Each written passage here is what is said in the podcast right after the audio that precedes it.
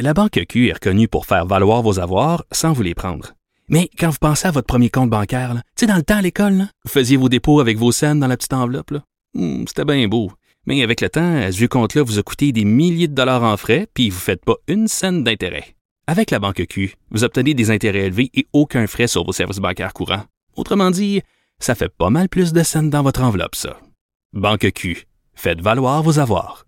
Visitez banqueq.ca pour en savoir plus. Cube Radio. Silence! Veuillez vous lever. La cour présidée par l'honorable François-David Bernier est déclarée ouverte. Entrez dans les coulisses de la justice. Écoutez, vous serez pas jugé. Ils appellent à la barre les acteurs de l'actualité. Oui, votre honneur? Avec François-David Bernier. Avec François-David Bernier. Avocat à la barre. Cube Radio. Bonjour, bienvenue à l'émission. Euh, restez là aujourd'hui jusqu'à midi. Des sujets très intéressants, euh, évidemment. En cours, en cours, vous savez, euh, lorsqu'il y y, y, y a des gens qui témoignent, il y a beaucoup de gestuels. Hein, les juges évaluent euh, la crédibilité. Mais on reçoit un docteur qui va nous dire c'est quoi la, les, les de mensonges, les façons d'être un peu en cours, parce que la pandémie, on voulait, on voulait faire tout à distance au téléphone, mais supposément que c'est pas aussi efficace. Et euh, Joseph Facal est là aujourd'hui encore pour euh, nous parler de c'est quoi être un policier en 2020 pas facile. Ensuite, euh, avec Maître Jean-Paul Boilly, on revient sur la, Commission des droits et libertés qui dit que porter un masque, c'est pas à l'encontre de la charte. Pourquoi? On explique tout ça tout à l'heure.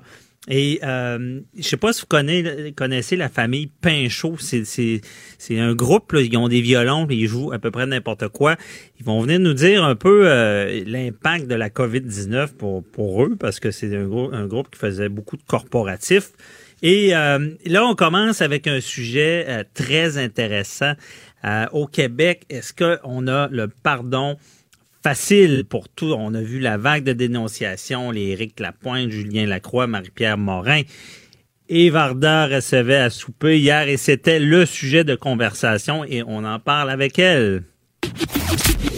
Le, le commentaire de Varda Étienne, une vision pas comme les autres.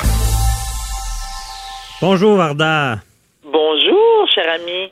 J'adore ton sujet de, ce matin. Euh, je pense qu'on on, on, annule toutes les autres invités, mais on parle de ça pendant deux heures. c'est vrai, c'est vrai qu'il y a beaucoup de matière là-dessus.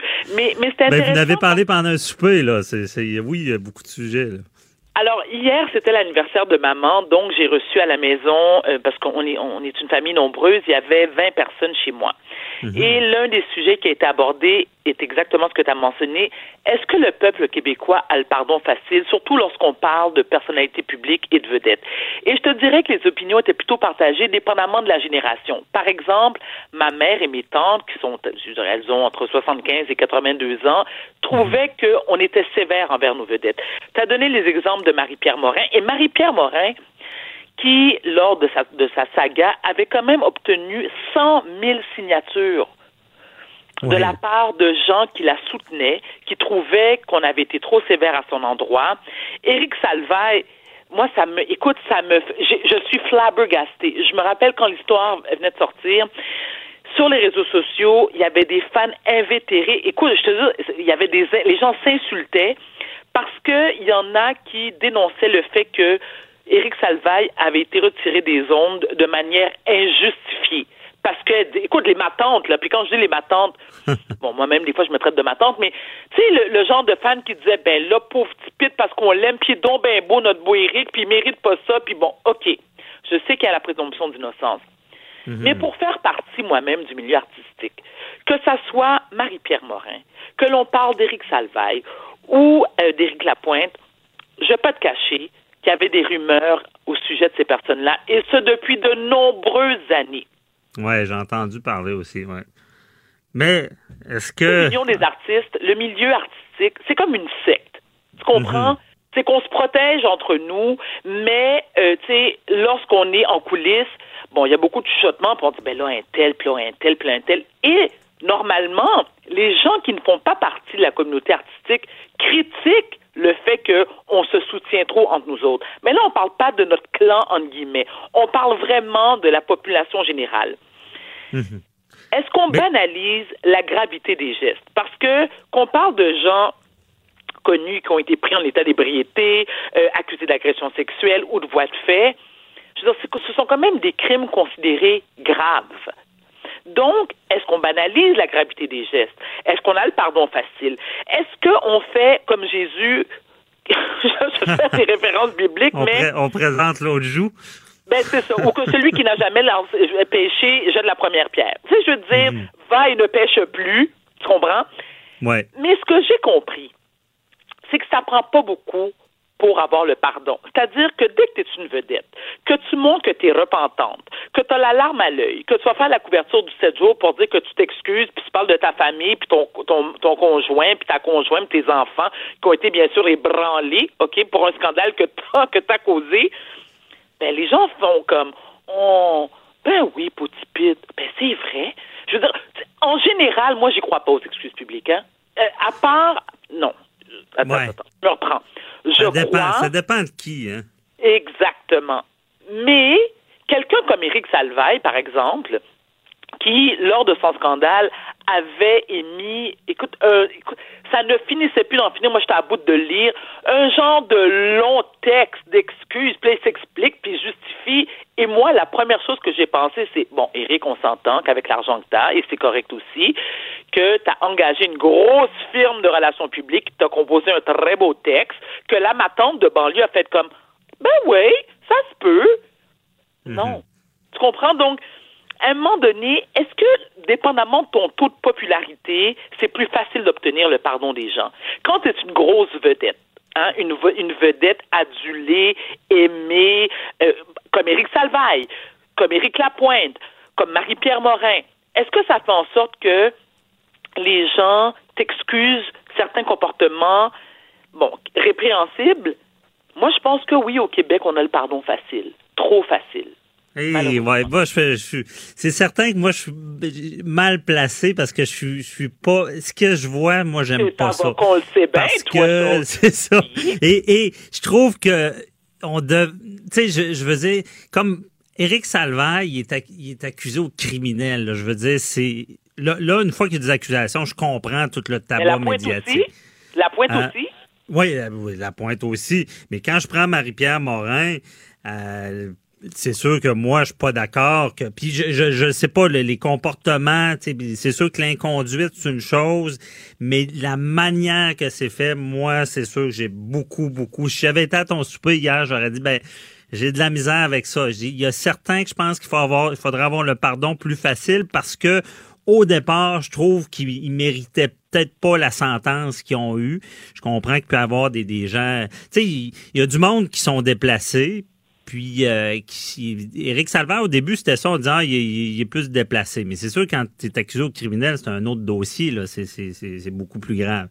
Mais, Mais c'est pour ça, Varda, je sais pas si, si euh, comme Éric Legendre, le, euh, pas Éric, euh, Legendre, là. c'est, Oh, écoute, ouais. on peut s'en parler, Joël Joël. Legendre, deux secondes. Bon, alors Joël Legendre, moi, c'est c'est là que, tu sais, je- j'ai une opinion plutôt mitigée, c'est-à-dire que Joël Legendre, qui a décidé d'exhiber ses bijoux de famille dans un parc, bon, c'est un exhibitionniste, clairement. Mais Joël Legendre n'a quand même pas agressé personne. Non. Oui, non. il l'a fait dans un parc qui, qui est fréquenté par des enfants. Mais si, je me rappelle pas si lors de son trip de se montrer à Zouil devant tout le monde, s'il y avait des enfants présents. Je pense que non. Non, non, non, non, il n'y a pas d'enfants. Ok. Puis je- désolé, Bon, mais ce, genre de place-là, c'est plein d'adultes consentants, ils font tous ça, OK? Là, il y a un policier qui a des... Moi, honnêtement, désolé, si j'avais été le policier, je suis peut-être trop bonasse, j'aurais pas donné le ticket, j'aurais donné un méchant avertissement. Parce que Non, non, la conséquence... c'est ouais, mais la conséquence. Varda, est tellement plus grande que le gars qui est pas connu. C'est, Hey, moi, moi, j'ai eu des appels suite aux dénonciations, puis je nommerai pas de personne, mais les- c'est sûr qu'il y a des niveaux, mais il y a des, il y a des vies détruites de l'autre bord aussi. J'ai personnellement assisté à des fausses dénonciations que je sais qui n'étaient pas vraies. Je te donne l'exemple, un père qui est accusé d'avoir touché aux enfants, c'est pas vrai. Ça, c'est dégueulasse. On s'en rend compte, mais il y a une tâche indélébile par après. Oui, et des conséquences désastreuses. Ça aussi, tu vois, là-dessus, je suis d'accord avec toi. Il y a eu des histoires de pères, d'enseignants, de gens qui sont complètement innocents, accusés de crimes qu'ils n'ont pas commis, soit par des gens qui étaient, tu sais, qui voulaient se venger ou qui avaient besoin d'attention. Je suis d'accord. Mais je sais aussi, si je me souviens bien, que toi, il me semble que tu n'avais pas offert tes services pour dénoncer. Ouais, moi, Pierre Morin, j'étais pas d'accord là parce que avait envoyé une photo le lendemain. Lol, excusez l'histoire de brosse à privé. Là, moi, j'étais pas d'accord avec ça. Ça veut pas dire si moi, moi, je suis le premier à dire faut dénoncer, mais euh, j'aime pas que parce que la dignité, hein, ça fait partie de notre personne. Puis quand on la brûle, là, c'est il y en a qui se suicideraient pour ça. J'aime pas la manière que ça a été fait. Mais est-ce qu'on s'entend? Oui, là-dessus, je suis, encore une fois, je suis en accord avec tes propos. Mais Marie-Pierre Morin, qu'on va prendre à titre d'exemple, a été très habile dans sa façon de faire les choses. De un, elle a obtenu énormément de soutien de la part du public. Ça, c'est correct. Moi, je respecte ça. En plus, écoute, la phrase parfaite, je vais en thérapie parce que je reconnais que j'ai un problème, je m'en vais me faire soigner. Écoute, c'est la phrase parfaite. Écoute, j'applaudis, je me dis, oui, bravo. Parce que c'est cette façon-là que souvent, ceux qui sont accusés, que ce soit à tort ou à raison, lorsqu'ils utilisent cette excuse-là, le petit peuple dont je fais partie fait Oh, OK, ben, bien intentionné. L'autre question qu'il faut se poser, est-ce que ces gens-là vont pouvoir revenir en ondes avec la même popularité, le même appui que les fans et que les gens vont faire bon. Ces gens-là ont commis, entre guillemets, des erreurs.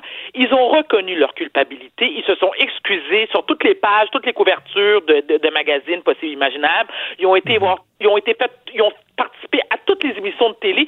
Tu sais, pour vraiment démontrer qu'ils sont de bonne foi, ils sont repentants. Moi, je crois que dans le cas de Marie-Pierre Morin, j'ai peut-être tort, je ne le sais pas, je ne suis pas devin.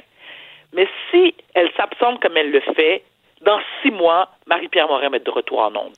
Ben c'est ça. les gens vont la soutenir. La pointe, la pointe, je pense, non. La pointe, moins. Lui, il vit de sa musique. C'est peut-être moins, il vit, moins de son image, plus de sa musique. Mais on, malheureusement, on n'a plus de temps, mais je, te, oh! laisse avec une question, Varda. Vas-y. T'es producteur. Oui. Et je te, je te dis, je t'offre maintenant, est-ce que tu, tu produis quelque chose avec Marie-Pierre Morin? Je te souhaite une magnifique journée, François David.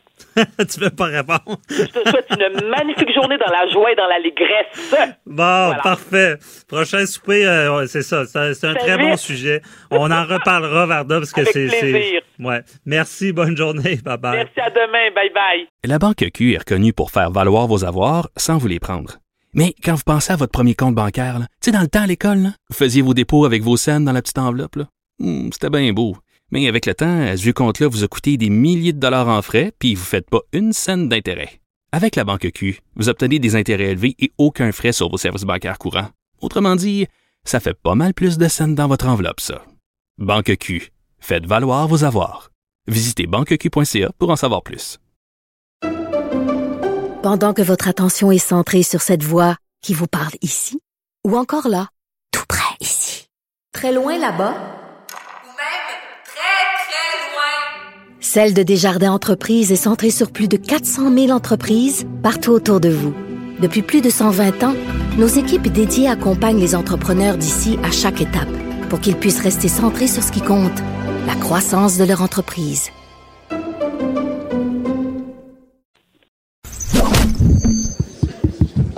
Déclarez-vous solennellement de dire la vérité, toute la vérité et juste la vérité. Avocat à la barre avec François-David Bernier. Le non-verbal, vous connaissez ça. Euh, tout ce qui est dans, on sait les juges, hein, je l'ai souvent dit, c'est des spécialistes de la crédibilité. Est-ce que vous êtes crédible? Est-ce que vous dites la vérité? Euh, Êtes-vous stressé?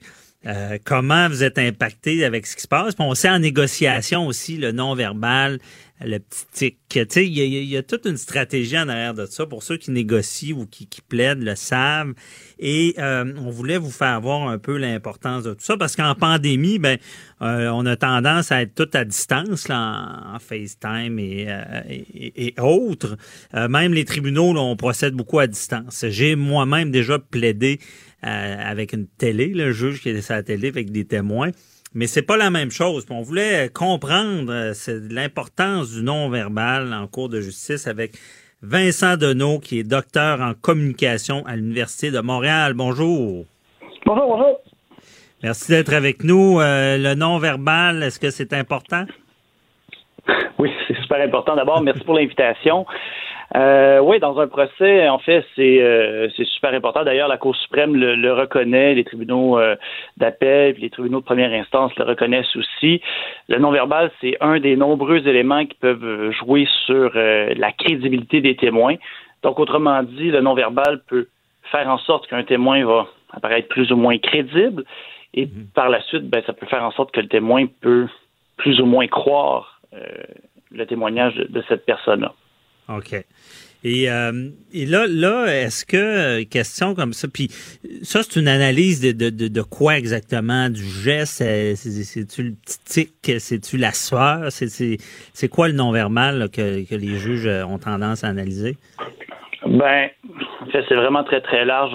En fait, quand on regarde des jugements, ça peut être écrit noir sur blanc, par exemple que le témoin était nerveux, il hésitait, puis ça amène le juge à considérer qu'il n'était pas crédible. En fait, parfois, les mhm. juges vont le commenter de façon explicite dans, dans leur jugement, mais il faut bien comprendre que le non-verbal, c'est tout ce qui communique une information sans qu'un mot soit dit. Donc, autrement dit, ça peut être l'habillement de la personne, la couleur de ses cheveux, ça peut être sa gestuelle, ses expressions faciales. En fait, ça peut être même les personnes dans la salle de cours, quoique la cour d'appel euh, du Québec mentionne que le juge devrait apprécier le non-verbal uniquement de la personne qui témoigne, mais les juges sont comme des êtres humains, en fait, hein, ils sont n'ont pas des œillères à ce qui se passe dans une salle de cours. Et donc, tous ces éléments-là peuvent créer des impressions, euh, parfois sans même que le juge s'en rende compte, parce que le juge est un être humain, finalement.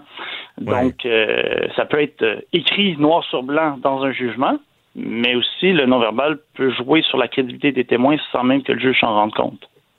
Effectivement. Je seconde parce que j'ai souvent eu des clients que je devais avertir de, tu sais, les petits soupirs, là. Ah, puis là, ils sont, ils sont accusés d'avoir été agressifs, puis ils sont agressifs dans leur attitude. Tu sais, c'est problématique.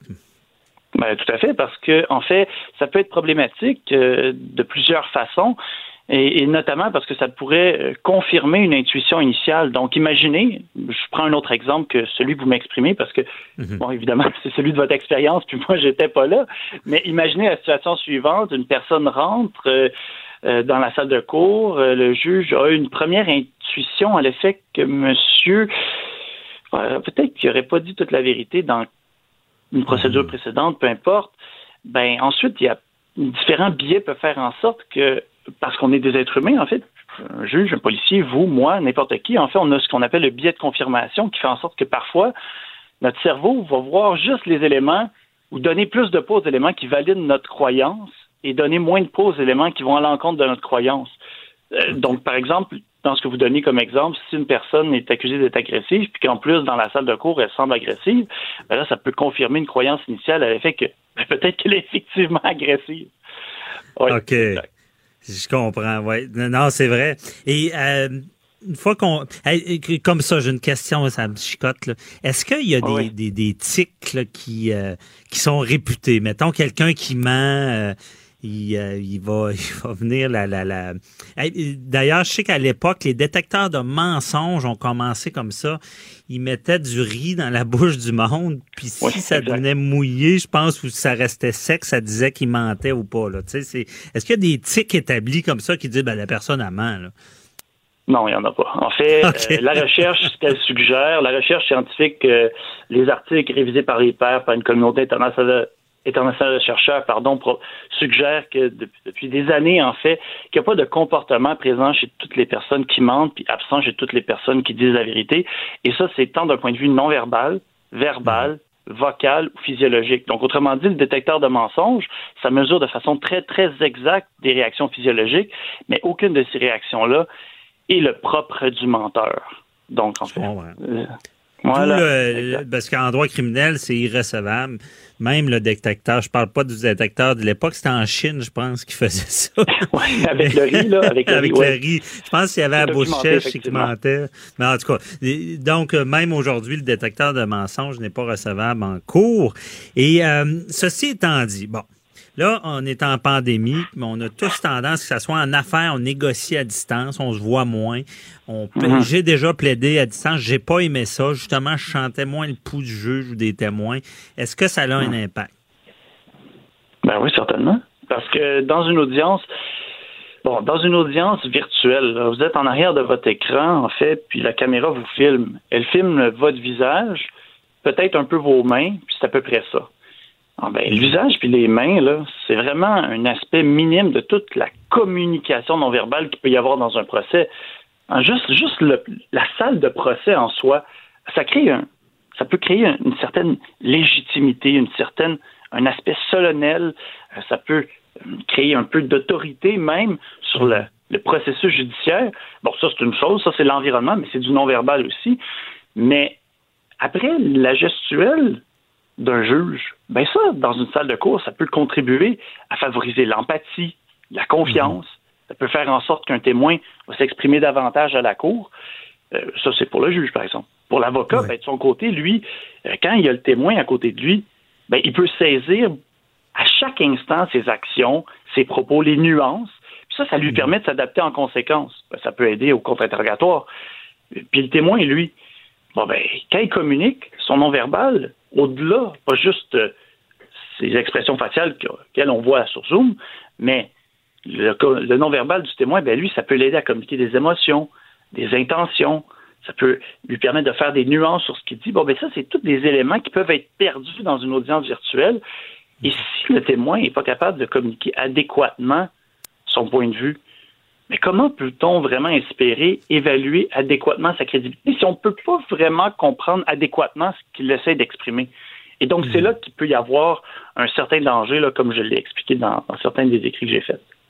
Oui, effectivement. Puis encore une fois, euh, je comprends. Tu sais, c'est vraiment euh, même des, des, des rencontres importantes. Moi, je, suis de ceux que j'aime bien avoir les, les, gens, euh, comme on dit, d'en face. Tu sais, on peut exprimer des choses, on peut mieux se comprendre des fois, j'imagine que euh, l'élément, il nous reste pas plus beaucoup de temps, mais justement, l'élément aussi de déconnexion, on est dans, son chez-soi. Mais vous l'avez expliqué, il y a tout un, il y a la cour, il y a l'importance de la chose.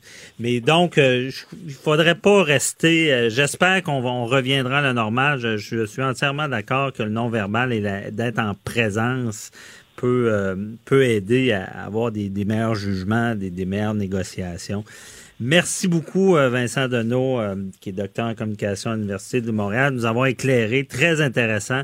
Et puis, je pense que je vais vous réinviter au cours de l'année. Là, on n'a pas beaucoup de temps, mais il y a bien des aspects du non-verbal euh, qui sont importants dans la justice. Je vous souhaite une belle ben, journée. Merci. pour l'invitation. Bye bye. Bye bye. La Banque Q est reconnue pour faire valoir vos avoirs sans vous les prendre. Mais quand vous pensez à votre premier compte bancaire, tu sais, dans le temps à l'école, vous faisiez vos dépôts avec vos scènes dans la petite enveloppe. Là. Hmm, c'était bien beau. Mais avec le temps, ce vieux compte-là vous a coûté des milliers de dollars en frais, puis vous ne faites pas une scène d'intérêt. Avec la banque Q, vous obtenez des intérêts élevés et aucun frais sur vos services bancaires courants. Autrement dit, ça fait pas mal plus de scènes dans votre enveloppe, ça. Banque Q, faites valoir vos avoirs. Visitez banqueq.ca pour en savoir plus. Pendant que votre attention est centrée sur vos urgences du matin, vos réunions d'affaires du midi, votre retour à la maison ou votre emploi du soir, celle de Desjardins Entreprises est centrée sur plus de 400 000 entreprises à toute heure du jour. Grâce à notre connaissance des secteurs d'activité et à notre accompagnement spécialisé, nous aidons les entrepreneurs à relever chaque défi pour qu'ils puissent rester centrés sur ce qui compte, le développement de leur entreprise. Avocat à la barre. Alors je procède à la lecture du verdict. Avec François-David Bernier. Les meilleures plaidoiries que vous entendrez. Cube Radio. Être policier en 2020, Est-ce que ça ressemble à quoi? Est-ce que c'est facile?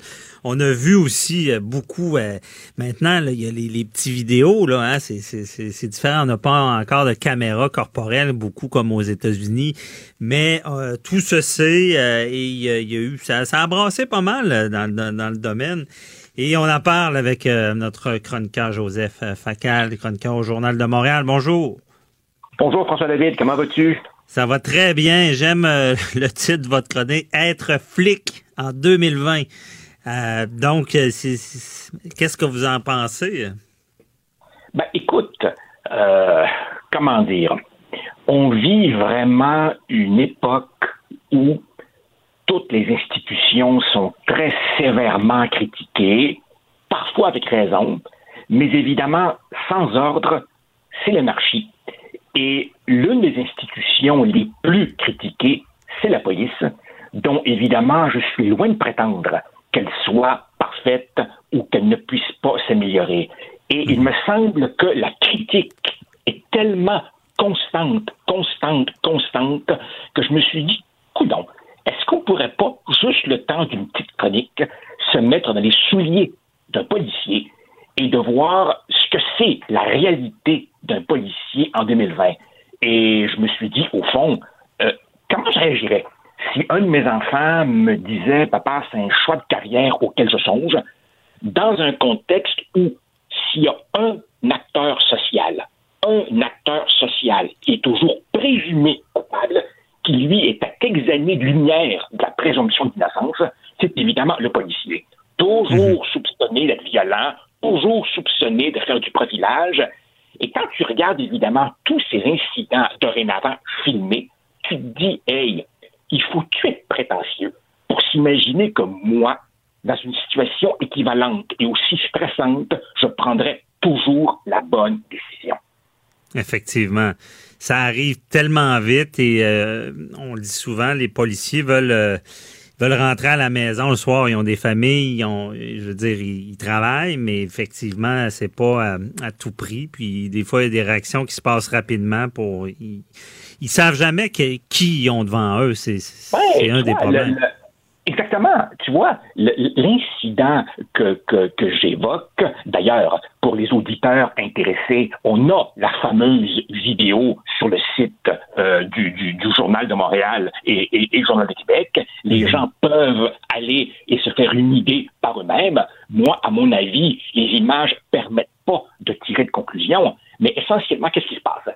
Il se passe évidemment que euh, un soir, euh, à la sortie d'un bar euh, à Laval, les policiers interpellent un groupe de jeunes pour s'assurer évidemment que l'un d'entre eux respecte les conditions imposées pour rester libre, notamment le couvre-feu, car évidemment, le jeune homme est, ben oui, pour reprendre la formule consacrée, connu des services policiers.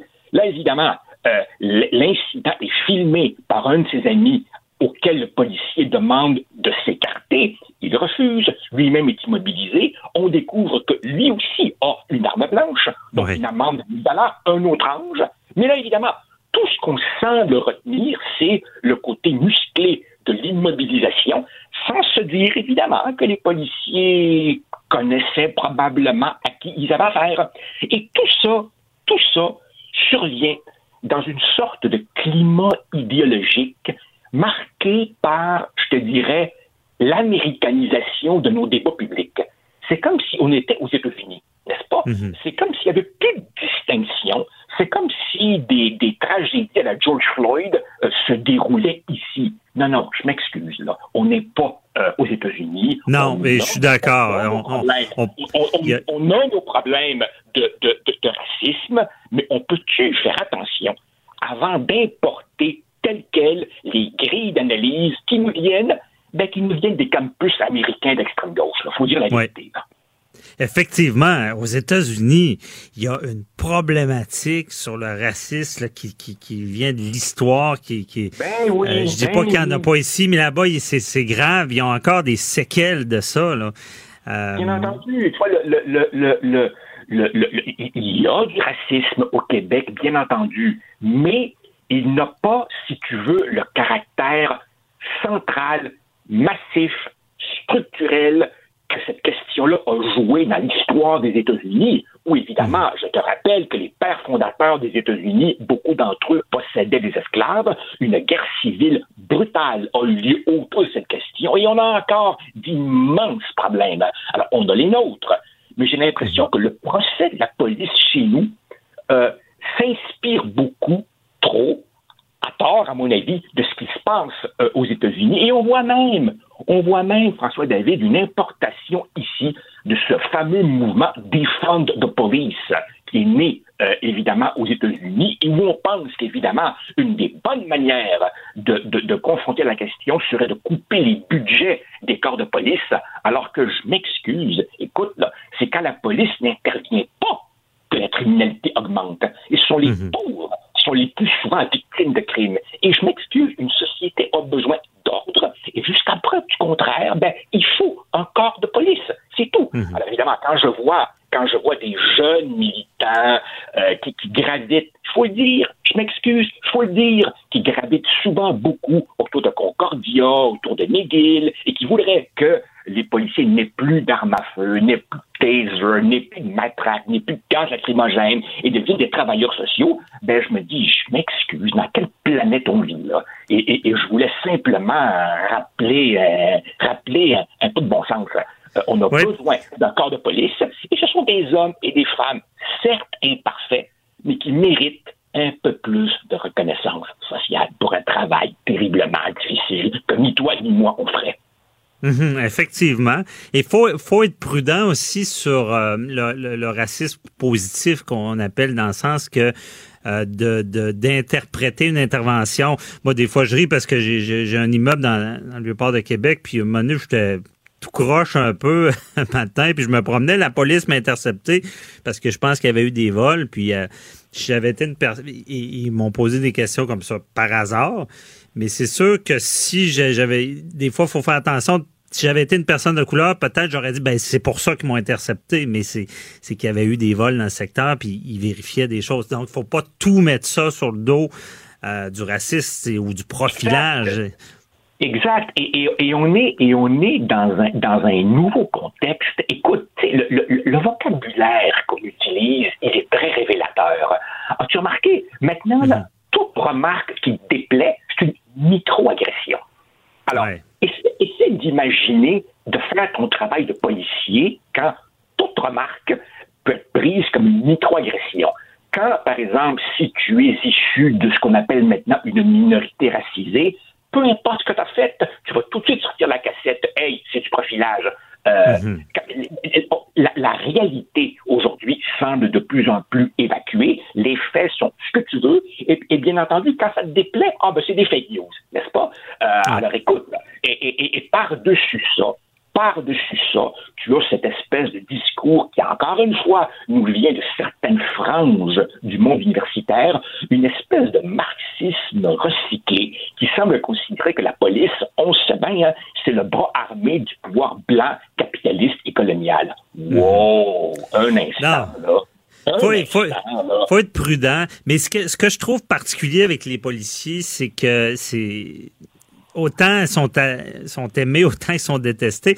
remarquez, quand, quand on a besoin des policiers, c'est des dieux, mais quand on, d'autres interventions non demandées, je veux dire, euh, c'est les méchants, tu sais, mais ben pensez à n'importe qui, bon, aux auditeurs, pensez à un événement où vous avez senti votre sécurité qui, qui est menacée, vous avez peut-être appelé la police. Je veux dire, on, on les veut, on les veut présents, on les veut d'intervenir mais c'est pas des on peut pas non plus euh, puis d'ailleurs Joseph je pense je pense toujours à l'exemple je sais pas si tu te rappelles à l'époque euh, il y avait eu euh, des manifestations à Québec je pense que c'était à la Saint-Jean ça dégénérait sur la rue Saint-Jean à Québec puis il y a une année il y avait eu des bris des cassures puis L'année suivante, on a demandé une intervention policière. Les, les policiers ont arrêté ce, ce genre de bris-là parce que c'était grave. Et ils ont, ils ont pour, pour ce faire, ils ont dû être quand même musclés. Là. Et eh là, il y a eu eh des contestations. L'année d'après, encore des Et là, c'était une blague. Les policiers euh, essayait d'intervenir, mais avec des gants blancs. Et là, ça a dégénéré encore une fois. Euh, ben oui, écoute, à, Montréal, on, vit à chaque année un événement dont honnêtement, je ne sais plus s'il faut en rire ou en pleurer. Alors, à chaque année, à journée fixe, tu as la coalition pour protester contre la brutalité policière. Et ça, évidemment, c'est un collectif largement noyauté par les, anarchistes du, Black Bloc.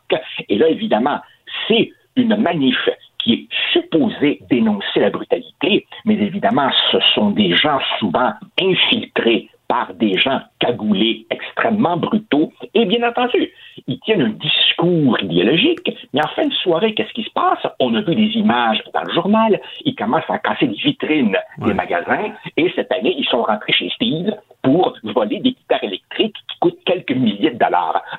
Alors, pour l'engagement bien pensant à gauche, ben, je m'excuse, là, ça, ça s'appelle du vol, du vandalisme pur et simple. Et hmm. la police devrait évidemment, euh, quoi, ne pas intervenir, elle devrait euh, euh, applaudir. non, voyons donc. Puis, puis, puis, regarde aussi, regarde aussi les pays où il y a le plus de violence. Comme par hasard, les pays les plus violents sont des pays où la police est présente. Hein. la, la, la, la, violence est souvent endémique dans des quartiers où la police n'ose même pas rentrer. La vérité est que dans nos sociétés, au Québec, au Canada, le niveau de sécurité a augmenté. On peut généralement se promener le soir en sécurité, ce qui n'est pas le cas dans d'autres pays, et ça, on le doit à une présence policière. Pas parfaite, mais mhm. nécessaire et efficace. Et il me semble que ces gens-là méritent notre reconnaissance. Ça ne veut pas dire qu'ils ne peuvent pas s'améliorer, euh, elles doivent porter des caméras, ça se discute, mais on peut-tu on peut-tu avoir un peu de reconnaissance pour le travail. Effectivement. C'est un bon point. Euh, il marche souvent sur des œufs et euh, c'est pas une profession facile. Et, aussi, il faut le rappeler, on va terminer avec ça, mais euh, il y a, euh, parce que la loi aussi sur la police est, vieille. Là. En ce moment, il y a un comité de qui, qui se penche là-dessus. D'ailleurs, Nicole Gibault, la juge à retraite, est sur ce comité-là, à savoir, bon, ben, qu'est-ce qui pourrait être amélioré. puis effectivement, puis on est dans un nouvel ère aussi avec les caméras, là, c'est certain. Merci beaucoup, euh, Joseph Facal. C'est un, très beau point, puis on, en profite. Bon, on, remercie le travail des policiers malgré les imperfections. Et il faut pas que des pommes pourrites fassent la réputation de tous les policiers dans tous les domaines. Des fois, il y en a qui peuvent abuser, mais c'est l'exception. Merci beaucoup. C'est moi qui te remercie. Salut, bye. Bonne journée, bye bye. La Banque Q est reconnue pour faire valoir vos avoirs sans vous les prendre. Mais quand vous pensez à votre premier compte bancaire, tu sais, dans le temps à l'école, vous faisiez vos dépôts avec vos scènes dans la petite enveloppe. Hmm, c'était bien beau. Mais avec le temps, ce vieux compte-là vous a coûté des milliers de dollars en frais, puis vous ne faites pas une scène d'intérêt. Avec la Banque Q, vous obtenez des intérêts élevés et aucun frais sur vos services bancaires courants. Autrement dit, ça fait pas mal plus de scènes dans votre enveloppe, ça. Banque Q, faites valoir vos avoirs. Visitez banqueq.ca pour en savoir plus.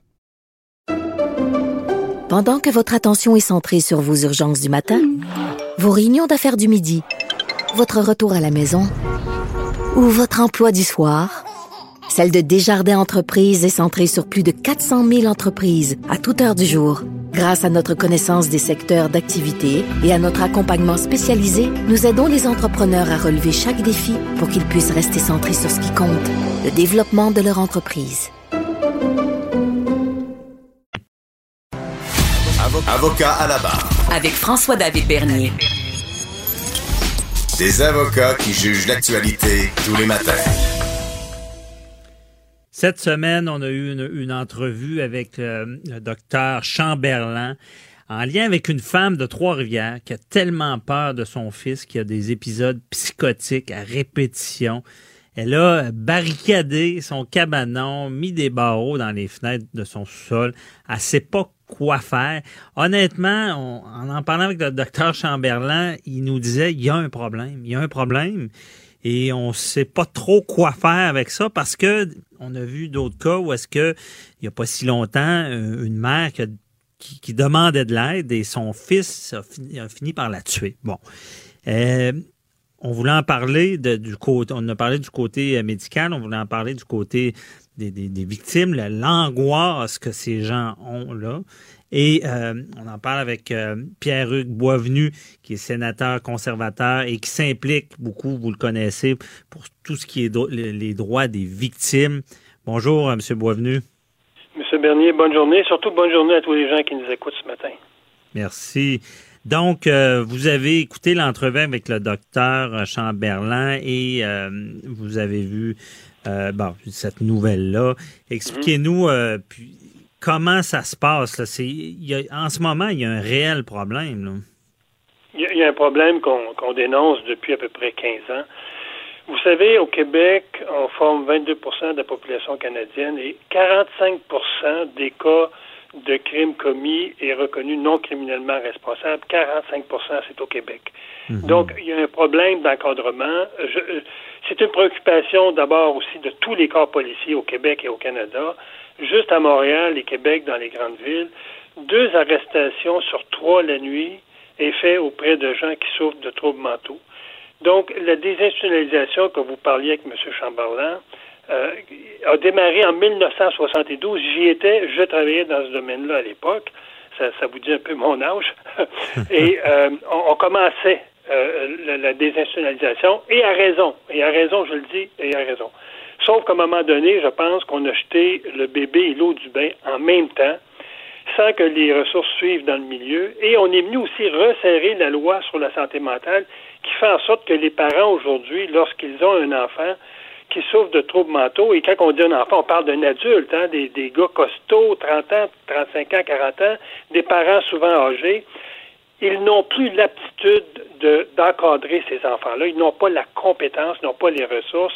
Et il se passe, qu'est-ce qui se passe? À tous les mois, à tous les deux mois, des parents se font assassiner par un enfant qui va vivre un épisode malheureuse. Et, vous savez, ce que le docteur Chamberlain disait, il faut distinguer ce qui est le travail des policiers et ce qui est le travail du médecin. Le problème qu'on a au Canada, c'est que souvent, l'avenue pour traiter ces gens-là, c'est de les incarcérer. Et ça, à mon avis, c'est la pire des avenues d'envoyer ces gens-là dans le milieu carcéral parce qu'on va augmenter leur niveau euh, de, de, troubles mentaux. Et lorsqu'ils sortent de, prison ou d'un pénitencier, ils sont souvent en colère contre leurs parents parce que souvent les parents doivent prendre des démarches légales pour euh, euh, encadrer ces enfants-là, alors qu'il y a d'autres moyens pour régler, je pense, de façon correcte euh, l'encadrement de ces enfants-là. D'abord. Ah oui, il y a d'autres moyens parce que c'est tellement pas évident. Euh, M. Boisvenu, je veux dire, en, en tout ce qui est criminalité, on s'entend, il y a des sentences, il y a l'exemple qui est donné, il y a, on, si on, il y a quelque chose qui se passe avec quelqu'un, on se dit, ben le système, la, personne n'osera pas commettre la violence, un crime, des choses comme ça. Mais quand on parle de gens qui sont en psychose, il y a plus de raison, il y a plus, euh, je veux dire, euh, c'est pas des gens qui vont réfléchir avant de faire leurs gestes. Là. Et euh, comment les protéger, c'est ça qu'on se demande. Voilà, il y a 95% des gens qui ont des problèmes de santé mentale qui, je pense, ont la capacité de, de s'auto-médicamenter. Le problème, c'est le 5% de gens qui, soit que la consommation de drogue, d'alcool, l'arrêt de prise de médicaments, qui deviennent dangereux pour eux-mêmes ou pour leur famille. C'est ce 5 %-là auquel il faut s'adresser. Et ici, je vous dirais les pistes qu'il faut avoir à, prendre, et ça va prendre du courage politique, ça va prendre un engagement politique. Un, il faut changer la loi sur la santé mentale pour enlever un mot, changer un mot, danger imminent pour danger, pour danger changer le mot immédiat pour danger imminent. Ça veut dire quoi? Ça veut dire qu'une mère de famille, un père de famille qui n'a pas de nouvelles de son enfant depuis une semaine, deux semaines, trois semaines, est-ce qu'il y a une possibilité pour la société d'aller à la compte de cet enfant-là, de, de, de, savoir qu'est-ce qui se passe dans sa vie, parce que c'est dans ces situations-là que cet enfant-là devient dangereux. Donc, il faut changer la loi sur la santé mentale.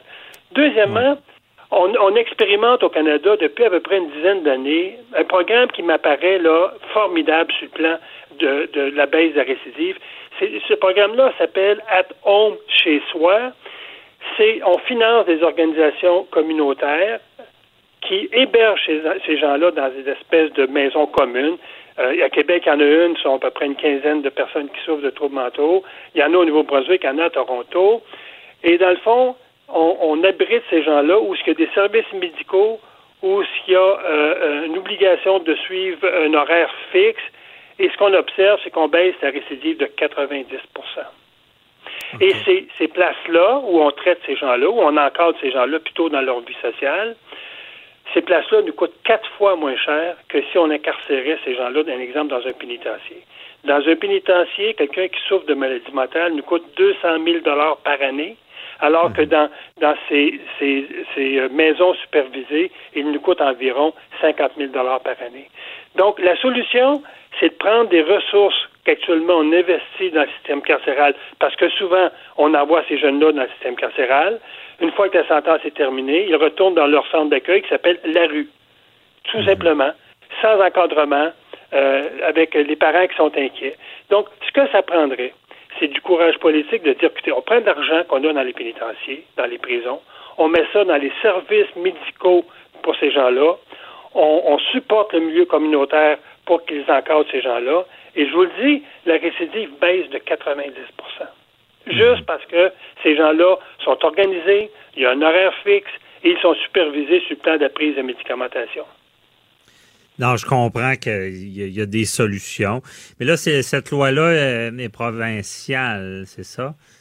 La loi sur la santé euh, mentale, c'est provincial. Ouais, c'est ça. Le, financement de ces maisons d'hébergement-là vient du fédéral. Il y a un programme au fédéral. L'argent est là. Je vous le dis, vous libérez une place d'un pénitencier fédéraux, vous pouvez en financer trois à quatre dans un milieu communautaire. Oui. Parce que qui, doit agir, là, c'est euh, notre gouvernement Legault en ce moment? Parce que vous, euh, en, en, tant que sénateur, pouvez-vous plancher sur un projet de loi? Non, à cause c'est, c'est provincial, ça je comprends? C'est-à-dire qu'actuellement, moi je suis en contact avec les corps policiers du Québec. Je parle de Montréal, SPVM, je parle de Québec, je parle de l'Association des policiers euh, municipaux du Québec. On va demander une rencontre avec le ministre de la Santé, M. Dubé. Et on va euh, dire à M. Dubé, voici la solution. Les policiers ne sont pas des psychiatres, ne sont pas des psychologues. Il faut euh, rendre à César ce qui appartient à César. Donc, il faut donner au milieu communautaire les outils pour superviser ces gens-là, faire en sorte que les policiers fassent leur travail de policier et non de thérapeute la nuit. C'est ce qu'ils font actuellement. Donc, on va faire une, on, demande une rencontre avec M. Dubé. On va lui dire, regardez, il y a de l'argent parlez avec votre collègue au fédéral, parce que l'argent est aussi au fédéral, et euh, faisons ce virage-là. C'est un virage qui m'apparaît obligatoire par rapport aux solutions qu'on essaie de, de, de, de, mettre depuis à peu près 30 ans sur ce dossier-là, et ça ne marche pas. Oui, mais je trouve ça intéressant que vous travaillez là-dessus, peut-être des changements, parce que c'est criant. Et euh, si je peux me permettre, euh, M. Boisvenu, j'aimerais vous faire une recommandation. Moi, ce que j'ai vu beaucoup dans, dans, dans, ma pratique, et ça aussi, tu sais, on s'entend danger, euh, on le sait, les policiers arrivent, vous, vous l'avez bien dit, imminent versus immédiat. C'est immédiat, ils agissent pas. Quand, pour aller vers le danger imminent en ce moment, faut se retrouver devant un tribunal. Mais il y a un gros problème. Les gens, il y a beaucoup de gens démunis. Euh, une requête en soins, là, ça coûte de l'argent. C'est ça le problème. Et, Donc, et surtout, ça, et, surtout, ça antagonise les parents et l'enfant. Aussi, mais même à ça, il y a des techniques. Ça, ça peut bien se faire, mais ce que j'ai assisté, moi, c'est que les gens n'avaient carrément pas de ressources, pas de moyens. Puis d'ailleurs, peut-être que je suis mal informé. Est-ce qu'il y a des centres qui peuvent faire ces requêtes-là pour eux et que c'est bénévole? Est-ce que ça existe, ça? J'ai aucune idée. J'ai aucune idée parce que dans le fond. En tout cas, il faudrait que ça existe parce nous, l'avenue qu'on veut prendre, l'avenue qu'on veut prendre, c'est de déjudiciariser ce dossier-là, d'abord. Ouais. Parce que les parents, souvent, n'ont pas le courage d'entreprendre cette démarche-là sachant que leur fils va être encore plus dangereux. Donc, nous, on veut déjudiciariser. On veut hmm. aussi que le, monde médical prenne leurs responsabilités. Ce n'est pas normal qu'un psychiatre qui traite ces gens-là donne une prescription médicale et ensuite il n'y a presque aucun suivi. Ouais.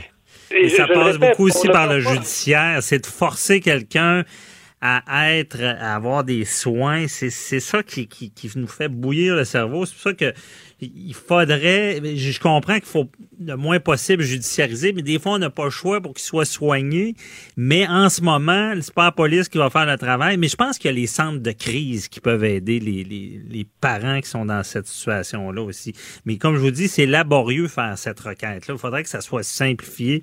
À moindre coût. Mais, vous l'avez dit, de, prendre une démarche judiciaire pour obliger la prise de, médicaments, c'est ardu, c'est compliqué. Si mhm. on, moi je dis, on, allons à l'envers, offrons à ces jeunes-là, plutôt qu'ils demeurent dans la rue, offrons-leur un hébergement potable, une nourriture potable, un, encadrement médical potable, et la solution va venir par elle-même. Oui, je, suis entièrement d'accord, mais malheureusement, il y aura ce que j'ai vu aussi des fois, il y en a qui veulent rien savoir parce qu'ils sont dans, dans un état psychotique ou dans, en tout cas, je, je suis pas médecin, mais il y a plein d'états possibles. Et des fois, il y en a qui veulent rien savoir d'être aidés. Et ça prend des fois un médicament quasiment forcé pour qu'ils reviennent dans le vrai monde. En tout cas, c'est, mais je comprends votre point aussi. Je pense que ça prend un mélange des deux parce mais il reste qu'il y aura toujours des cas extrêmes qui vont, qu'on va devoir forcer une médication pour qu'ils prennent, ils reviennent sur la terre. Là, mais euh, en ce moment, ce que j'ai vu, c'est que c'est tellement laborieux pour les, les, familles que beaucoup ne le font pas. Euh, puis je comprends qu'ils veulent pas non plus de, qu'ils soient fâchés. Mais je pense qu'un mélange des deux, euh, euh M. Boisvenu pourrait, pourrait faire. Mais il faut comprendre que ce sont les crimes qui détruisent le plus les familles mhm. lorsque c'est un enfant qui assassine ses parents. Et ah dans, la dans, la majorité des cas, ce sont des hommes. Et euh, euh, des hommes qu'on s'aperçoit qu'au niveau médical, il y a eu très peu de suivi. Au niveau encadrement social, ils étaient laissés eux-mêmes, alors que la société a une responsabilité d'encadrer ces personnes-là plutôt que de les laisser eux-mêmes dans la rue. Et je pense que l'avenue, l'avenue de l'hébergement supervisé a, fait ses preuves en Ontario, au Nouveau-Brunswick, mhm. dans certaines villes au Québec, et je pense qu'il faut mettre l'accent là-dessus. Parfait. Merci beaucoup, euh, sénateur Boisvenu. Euh, à suivre, on s'en reparlera certainement à l'émission. Bonne journée. Bonne journée à vous, bonne journée à tous les gens qui nous Avocat à la barre. Alors, je procède à la lecture du verdict. Avec François-David Bernier. Les meilleures plaidoiries que vous entendrez. Cube Radio. Ils ont perdu hier, Jean-François. Euh, je trouvais qu'ils avaient tellement bien joué. Pourquoi ils ont perdu? Jean-François Barry qui est avec nous, animateur à Cube. Salut. Salut, salut. Ben écoute, euh, pourquoi ils ont perdu? Pourquoi ils ont perdu? Je vais te répondre à ça dans les prochaines minutes. Ils ont bien joué, mais ils n'ont pas là, dominé la rencontre. On est d'accord avec ça. Ils ont, ils ont tenu leur bout. Ça a été amplement disputé. Reste que les Flyers, hier, là, il y a eu, euh, ils ont eu deux chances des filets ouverts. Là. On a, on a vu le Kerry qui en a arrêté avec son bâton, puis l'autre que Nate Thompson a carrément lancé à côté. Euh, si c'est pas de, ces deux jeux-là, peut-être que ça termine 4 à 1, puis on a un autre discours aujourd'hui. Oui, mais il faut lui donner à Kerry Price. Il a quand même mis son bâton pour dévier cette rondelle-là. Je pense qu'il faut y donner quand même. C'est un arrêt qu'on va revoir dans les prochaines années souvent, quand il va prendre sa carrière et même après, quand on va reparler de Carey Price, on, va le voir, euh, ce, genre d'arrêt-là. Ben oui, puis aussi l'intimidation qu'il a fait sur, euh, c'est quoi son nom, des... Le, genre de geste, là, je vais t'en donner un, puis il n'a pas donné de coup, mais l'autre a eu peur. Là, c'est, euh, ouais, ouais.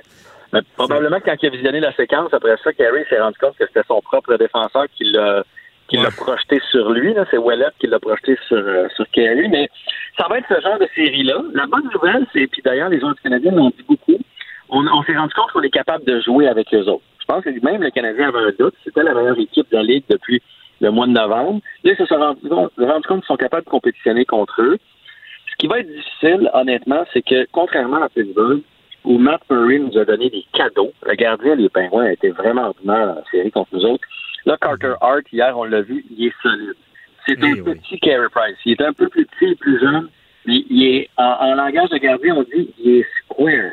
Tu sais, il n'y a pas de trou, là. Il n'est pas pauvre, là. Fait que ça va être vraiment difficile. On a vu la stratégie des deux équipes hier, c'est de mettre du trafic en avant de Carey Price et du trafic puis nuire à la concentration de Carter Hart. C'est là que ça va jouer. Mais ça va être une série où chacune des parties va pouvoir aller d'un bord comme de l'autre. Ben oui. Puis Hart, en en parlant, j'ai déjà été gardien de but. Et quand un gardien réussit à bloquer un, un 2 contre 1, parce qu'il l'a fait, je pense, deux fois hier, euh, ça veut tout dire. Là. Parce que d'habitude, t'es fini. Là. Quand ils sont deux, là, tu te déplaces d'un bord, puis ils se font une passe, puis ça, ça rentre. Là. Mais il, a réussi à, ces arrêts-là. -là, c'est des arrêts clés. Là. Ça veut pas dire qu'il va être parfait tout au long de la série. Il peut nous en donner un mauvais but, là, mais, mais on peut pas se fier là-dessus. Là. sont euh, cinq là, dans, dans la série. Alors, pourquoi on a perdu? Je vais te résumer ça par euh, une affirmation qui dit que présentement, les meilleurs marqueurs du Canadien, c'est Shea Weber et Jeff Petrie. Et ça, c'est deux défenseurs. Fait qu'à un moment donné, ça va prendre des gars à l'attaque pour se réveiller un peu. Thomas Tatar, qui était le meilleur marqueur du Canadien depuis en saison, que j'aime beaucoup, là, c'est pas c'est pas un c'est pas un, un Connor McDavid, là, mais il fait le travail d'habitude, il crée beaucoup de chances de marquer d'habitude, il est invisible depuis le début des séries, je sais pas qu'est-ce qui se passe avec. Jonathan Drouin, qu'on est allé chercher à grand prix en donnant un choix extraordinaire, un jeune défenseur qui s'appelle Mikhail Sergachev, qui est tout feu tout flamme à Tampa Bay présentement, ne provoque rien. Jonathan Drouin, là, qui marque ou qui marque pas, il devrait être une menace constante. Tu sais, chaque fois qu'il embarque sur la glace, là, il faudrait l'avoir à l'œil. Il faudrait que l'autre équipe se dise, oh, attention, Drouin, là. Il fait pas ça présentement. Euh, Joël Armia, qui, qui, a, qui joue du gros hockey pour le Canada depuis deux ans, c'est un de nos rares euh, gros bonhommes à l'attaque. Il est 6 et 3 ou 6 et 4. Euh, C'est un gars qui a un bon lancer, un bon patin. Lui aussi est invisible. Fait que là, ça fait, ça fait beaucoup de bonhommes invisibles à l'attaque. Et je vais mettre Max Domi aussi dans le portrait. Max Domi, je ne sais pas pourquoi on lui donne de si mauvais ailiers. Euh, puis je vais rien enlever à Belleville, qui est un petit Québécois, mais reste que c'est un gars qui était dans la Ligue américaine cette année. Là.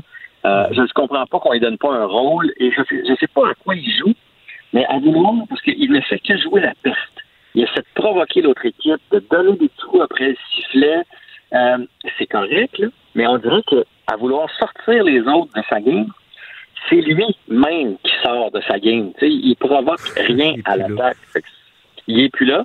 Et puis même Brandon Gallagher, que j'aime beaucoup, beaucoup, beaucoup, beaucoup. Je sais qu'il a l'air d'être blessé, puis on le voit grimacer. Tout le monde dit qu'il n'est pas à 100% Reste que Brandon Gallagher, c'est un marqueur de 30 buts depuis trois ans. Si le Canadien veut aller quelque part, ça, quand tu comptes 3 buts, 30 buts, là, ça veut dire que tu comptes euh, trois fois ou cinq matchs. Là.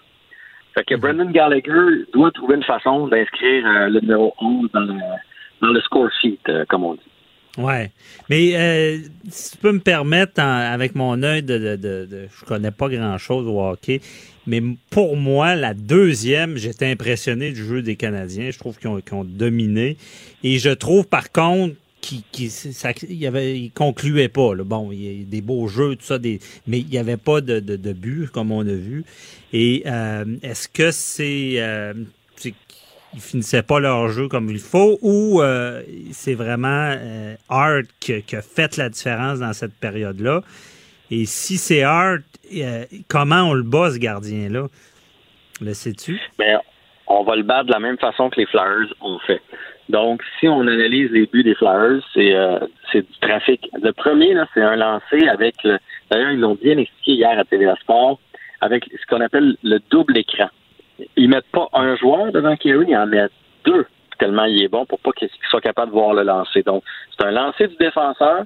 Il y a un gars qu'on appelle aux oreilles, là, qui est là pour essayer de faire dévier ou obstruer. Puis il y en a un qui est vraiment dans le haut du cercle du gardien de but. Fait qu'ils sont deux à essayer de gêner son travail. C'est la seule façon de le déjouer. Et Carter Hart, il est presque aussi bon que Carey Price. Donc, ça va être la façon de le déjouer aussi, d'y aller avec des buts pas élégants, mais des buts. Et l'autre façon, sais, parlons des deux buts manqués par les Flyers. Je sais qu'il l'a arrêté. Reste qu'elle aurait dû être dedans. Là.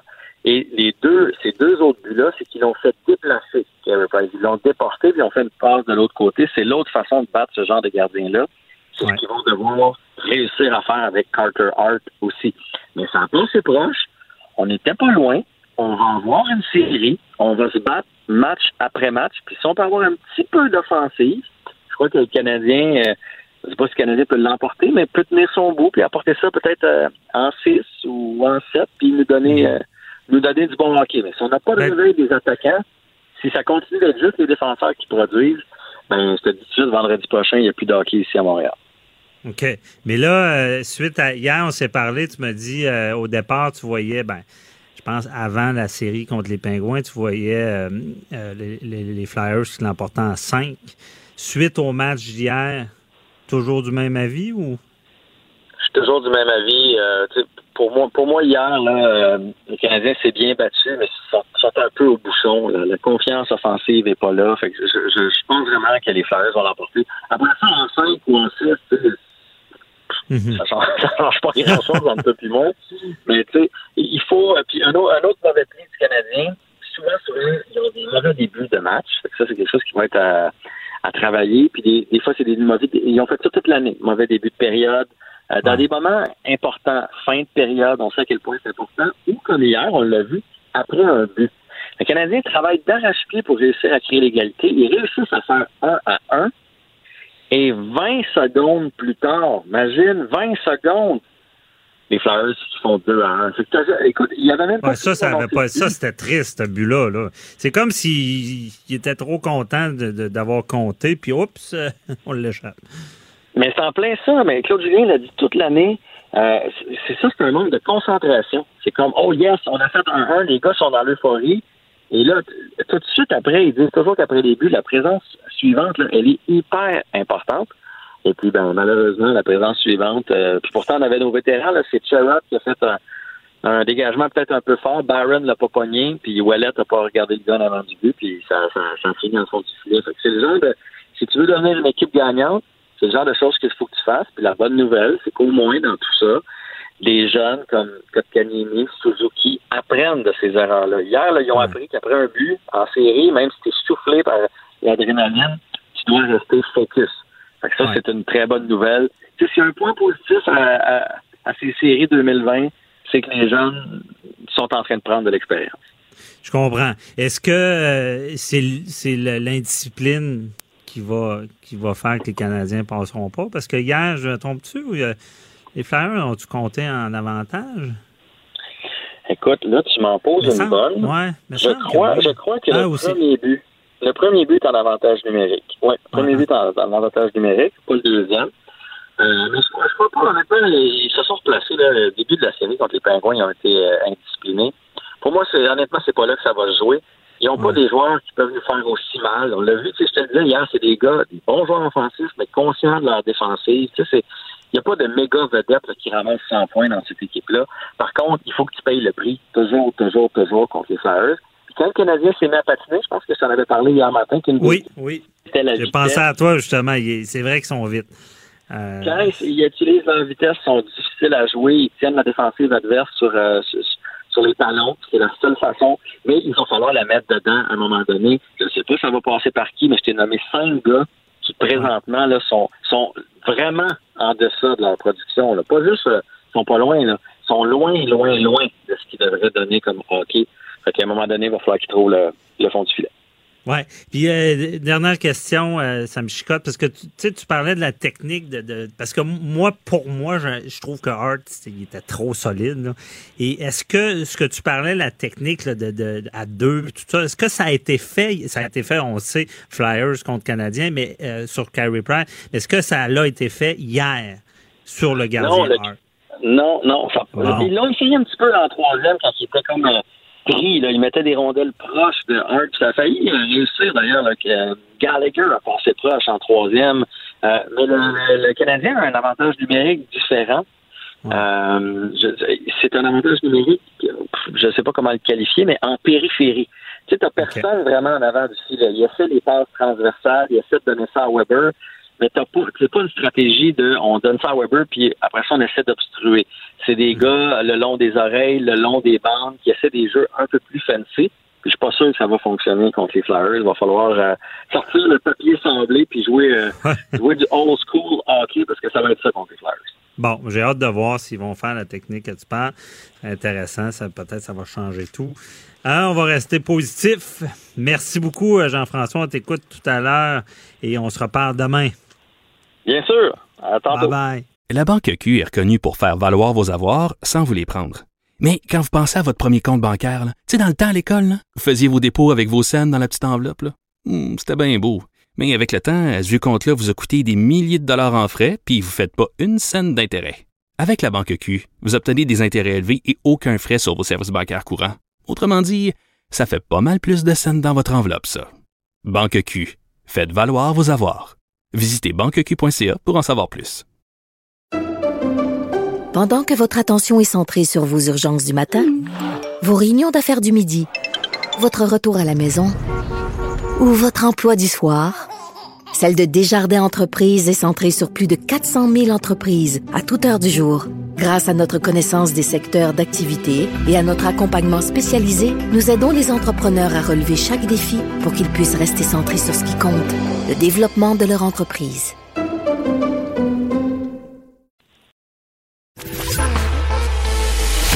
Préparez vos questions. Cube Radio vous offre les services juridiques d'avocats sans frais d'honoraires. Appelez ou textez. 187 Cube Radio. Cube Radio. 1877 827 2346.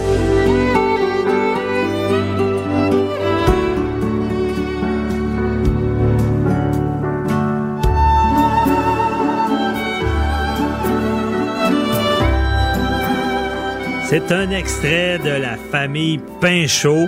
Pour ceux qui les connaissent pas, ben c'est, des, euh, un groupe de super violonistes euh, avec des acrobaties. Euh, c'est des, des spectacles euh, très, très euh, divertissants. Et le groupe ont été touchés de plein fouet par la pandémie. Imaginez, ils étaient bouqués jusqu'à la fin mars. Tout a été annulé. Euh, et il y avait le, le vent dans les voiles, comme on dit. Et on reçoit Patrice Pinchot du groupe. Bonjour. Bonjour. Merci d'être avec nous. Euh, c'est ça, on voulait en savoir plus. La, la pandémie, là, pour un groupe, là, c'est, c'est pas facile. là. Ah, c'est sûr que ça, ça a tout, euh, ça a tout arrêté d'un coup sec. Surtout que nous autres, on est vraiment dans le domaine des congrès, alors euh, tout, tout a été arrêté là, du jour au lendemain. OK. Parce que expliquez un peu euh, votre groupe, là, vous, avez- vous faites beaucoup de congrès, c'est des gros spectacles. C'est ça, ben vraiment pour les, les réunions d'affaires, les soirées galas, ce genre de choses-là. Puis euh, ça a comme à donné comme ça, nous autres, notre carrière s'est bâtie naturellement dans ce domaine-là, plutôt que dans le domaine des, des réseaux de salles de spectacles euh, publics, là, comme on pourrait le- habituellement le, le- le- le penser, là. Ouais. ou les, même les, les, les bars, ces choses-là. Nous autres, on a, on a vraiment euh, bifurqué vers le, le domaine du congrès, qui nous a appelés naturellement, on va dire ça de même. Puis euh, ça a toujours été une, une place merveilleuse à travailler. euh. Ouais, je, suis sûr que ça va, je suis sûr que ça va l'être encore. C'est juste que là, c'est c'est vraiment euh, stoppé, là, euh, stallé, comme on dirait en bon québécois. ben oui, parce que des congrès, des événements, moi, je vous avais vu, je pense, c'est à Québec, c'était la jeune personnalité d'affaires. Ça se peut-tu, ça? Oui, oui. Bon, et puis c'est- c'était très bon, mais tous ces congrès-là, euh, en ce moment, a vu, ben, on a vu le confinement, on a vu l'interdiction de euh, Donc, je comprends que tout a été arrêté, mais est-ce que euh, ça semble repartir? Il y a peut-être un petit, euh, un petit euh, comment je dirais ça, là, un petit brin de lumière, là, au, au sens où est-ce que, là, voyez-vous, là, je vois un, un contrat qui, en principe, va se confirmer en septembre. Donc, ça en fait un là. Euh, il y en a probablement un autre au mois de décembre. Euh, puis après ça, ben, le, le reste, il y, a, il, y a, il y a un certain nombre de clients comme ça qui disent, ben écoutez, euh, notre événement, on le reporte à la même date, le même jour de la semaine, euh, l'année prochaine. Puis euh, donc, il, il replace ça. C'est sûr que ça fait, ça fait, c'est intéressant. C'est, Mhm. c'est mieux, c'est beaucoup mieux que rien, comme on dirait là. C'est, c'est juste que dans les fêtes, quand même, là, euh, c'est arrêté. Puis c'est peut-être, le, le- en tout cas, je, ne sais pas, quelqu'un pourrait me corriger, mais j'ai l'impression que c'est comme pas mal le domaine qui va reprendre en dernier parce que ça demande un certain temps de planifier des événements. Puis euh, tant qu'ils n'ont pas la certitude que c'est reparti, ils n'invitent pas des gens en congrès. Ouais. C'est ça, parce que euh, un congrès, habituellement, il peut avoir combien de personnes à peu près? En moyenne 300, je dirais. Euh, ben, en tout du moins dans ce que nous autres on fait, là, euh, ça va arriver qu'il y en a des très gros, là, des 1200, là, mais c'est, beaucoup plus rare. Mais c'est plus rare. Notre moyenne, non. Bon, mais c'est il- 300. c'est encourageant. 300, je pense que là, on peut 250. Là.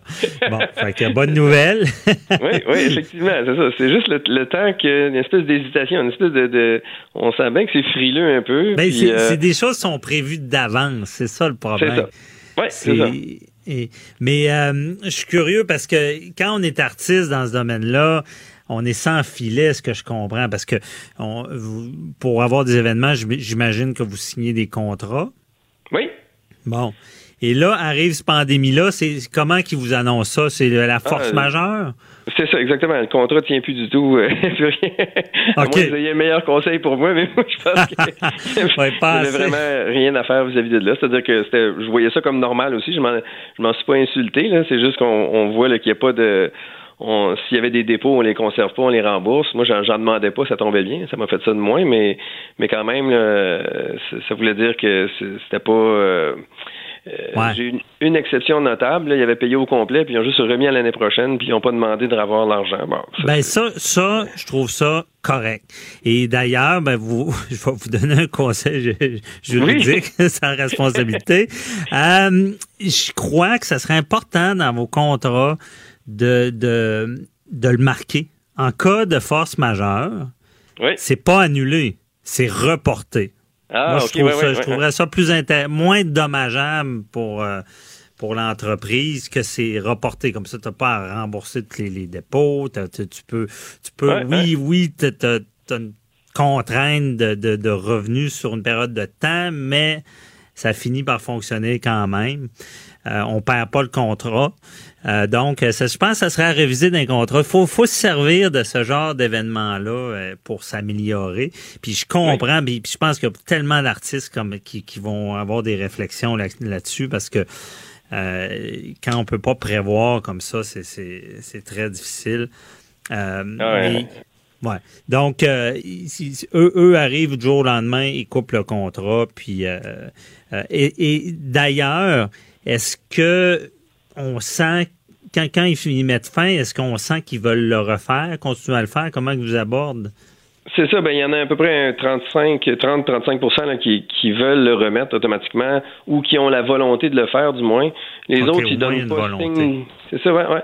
Les autres donnent pas signe de vie. C'est en quelque part, c'est peut-être un mal pour un bien dans le sens que je veux dire, je, en, ne faisant pas, euh, en n'étant pas coercitif avec les gens, c'est comme si je préserve une espèce de, de nom là-dedans en me disant, ben, bon, tout, le monde sait que c'est force majeure, ça fait qu'on en étant entre guillemets relax avec ça, euh, ben ça fait en sorte que les gens sont, on a une réputation, disons, qui est capable d'être compréhensif dans l'adversité, ben, ouais, c'est ça. C'est ça, je pense que c'est peut-être la stratégie d'être agressif euh, peut, peut euh, faire des répercussions par après qui sont négatives, les gens. C'est sûr que je pense que ça a été un peu comme une chaîne. Parce que vous, vous deviez avoir euh, des engagements aussi, des fournisseurs, des, des, peut-être parce que j'ai vu que vous travaillez même avec le, vous avez travaillé avec des cirques aussi dans des spectacles? un petit peu, mais je, je pense pas que j'ai jamais engagé. Ben, peut-être à, très rares occasions. C'est beaucoup de la sonorisation. Mettons des, des, fournisseurs de sonorisation éclairage que mhm. que j'engage. Euh, euh, puis eux, ben, se sont montrés aussi très compréhensifs. Ils, ont, vraiment vu ça comme. Euh, puis, ben, les autres membres du groupe sont sont, on n'est pas comme une, une, compagnie comme telle. Moi, c'est plus comme je les engage comme des sous-contractants. Puis eux, c'est pareil, ils ont été vraiment très au fait de ça. Ils ont bien vu là, que je n'allais pas être payé puis qu'il n'y avait rien à faire. Fait ils, ont, ils, ont, fait la même chose. Tu sais, tout le monde en chaîne, comme vous dites, là, on s'est mhm. tous euh, on s'est tous conformés à la même chose d'une façon très, euh, je dirais, professionnelle en quelque part. Là. On, a tous compris la gravité de la situation. c'est ça. Il y a eu une compréhension euh, dans ah tous les échelons. C'est ça qui, c'est ça qui est, qui est bon. Et là, en ce moment, comment vous voyez l'avenir? Hey, là, c'est ça. Hein, depuis que je me, depuis que je sais que je vais vous parler, il y a eu comme une réflexion qui s'est entamée parce que moi, jusqu'à maintenant, je me disais beaucoup, bon, là, j'en profite, je, prends la subvention gouvernementale pour euh, la PCU, pour euh, euh, travailler sur du contenu de spectacle, améliorer des, mes, mes, mes, habiletés.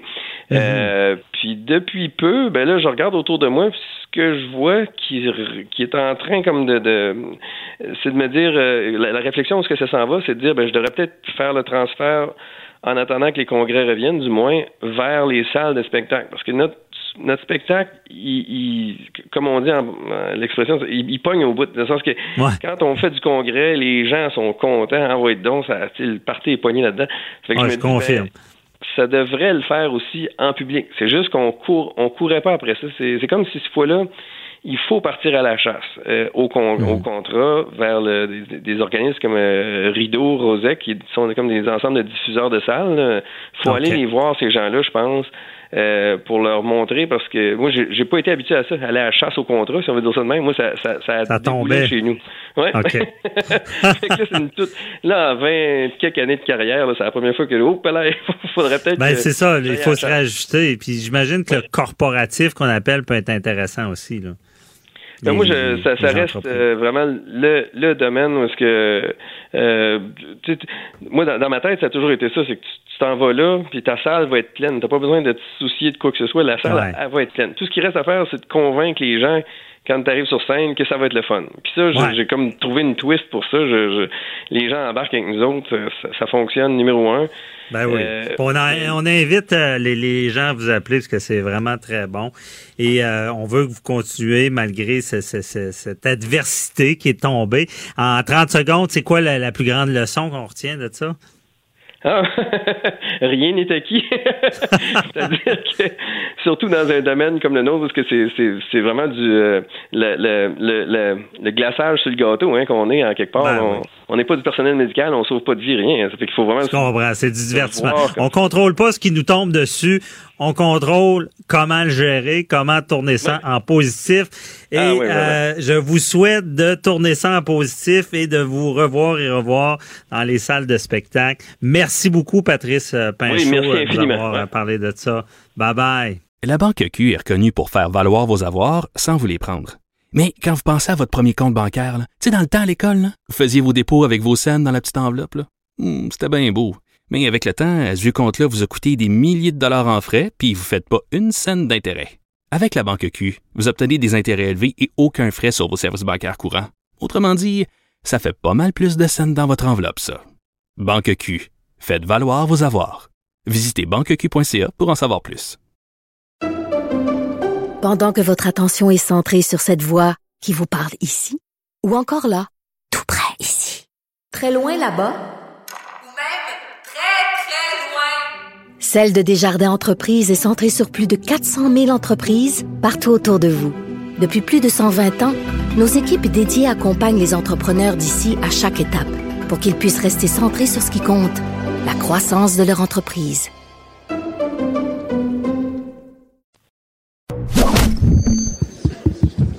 Déclarez-vous solennellement de dire la vérité, toute la vérité et juste la vérité. De 9 à 11. Avocat à la barre. Avec François-David Bernier. Matt Boily, euh, notre chroniqueur, euh, de tous les sujets viennent d'entrer en studio. Fâchez-vous pas. Bonjour, M. Boily. Bonjour. Bon, on se fâchera pas aujourd'hui, OK? Bon, euh, et là, euh, on va parler de deux sujets. Deux sujets euh, qui sont très différents. Un, les masques. On avait, la, la Commission des droits et libertés rend un rapport disant les masques ça va pas à l'encontre de la charte. Puis après ça, on va se parler d'Uber. Ouais, qui peuvent aussi mettre des masques. Oui, aussi. Mais leurs conditions de travail. Oui, exactement. OK, les, les masques, la, commission dit c'est pas contre la charte. Pourquoi c'est pas contre la charte? Mais écoutez, là, ce qui est le fun dans ce dossier-là, on a vu ça, là, ça, a été rendu public dernièrement. Euh, la Commission des droits de, la personne et de la jeunesse, euh, c'est long comme ça, non, ça rentre pas d'un cadre. Euh, ils ont décidé, tant qu'à moi, que deux et deux font quatre, puis la Terre est ronde. Parce que, dans le fond, la décision qu'ils ont rendue là, ils se sont ils se sont euh, sentis obligés de rendre une décision parce qu'ils ont beaucoup de personnes qui leur auraient demandé des recommandations appropriées en fonction de l'achat. Or, ce qu'ils ont dit lorsqu'on on prend certains extraits de cette décision-là, quand je vous dis que deux, deux font quatre, puis que la, Terre est, ronde, n'est pas carrée, malgré qu'il y en a qui pensent qu'encore qu'elle est plate, euh, ben c'est un peu ça. On dit que euh, les articles qui permettent, qui, forcent les gens à porter le masque, on dit que c'est concilier les droits de chacun lorsqu'il y a un conflit entre ses droits et libertés et qu'en l'espèce, on peut penser que l'obligation imposée vise notamment à protéger les droits à la vie, la sûreté et l'intégrité de chacun et chacune. Ça, ça s'appelle le gros bon sens. Deux plus deux. Alors, moi, ça me surprend pas, cette décision-là. Au contraire, s'il avait dit l'inverse, j'aurais dit, ben là, écoutez, là, vous charriez un peu. mais il n'y a pas une décision, un rapport, parce que c'est pas un tribunal, faut non, le rappeler. La Commission des droits de la personne fait des recommandations et elle est là pour dire ce qu'elle pense en fonction des, des, des droits et obligations de chacun. Donc, c'est pas un tribunal comme tels. Ce sont des, des, des avis. Alors, quand on dit la commission est d'avis, ben, c'est un avis. Que la mesure choisie pourrait répondre à des exigences de rationalité et de proportionnalité. Alors, on voit ça dans le document. Et ça, c'est comme vous dire, tu sais, je vous disais tout à l'heure, ça prend des fois des gens qui vont analyser une situation donnée pour dire au monde, ben écoutez, c'est le gros bon sens qui s'applique. Voici pourquoi. C'est rationnel, c'est normal, c'est pour la sécurité des gens, c'est pour la santé des gens.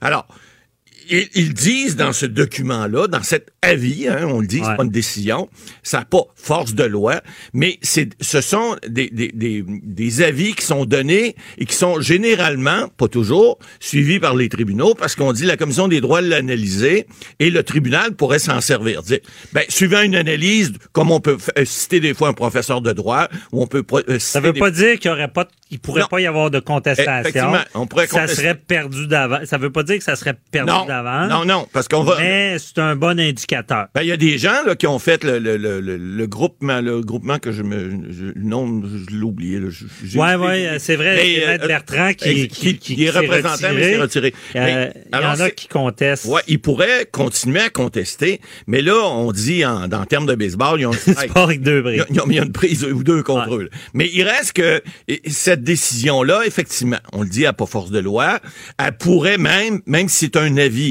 on pourrait faire une demande, euh, parce que la Cour supérieure peut agir des fois, peut donner ce qu'on appelle un jugement déclaratoire. Alors, on dit on va déclarer le droit.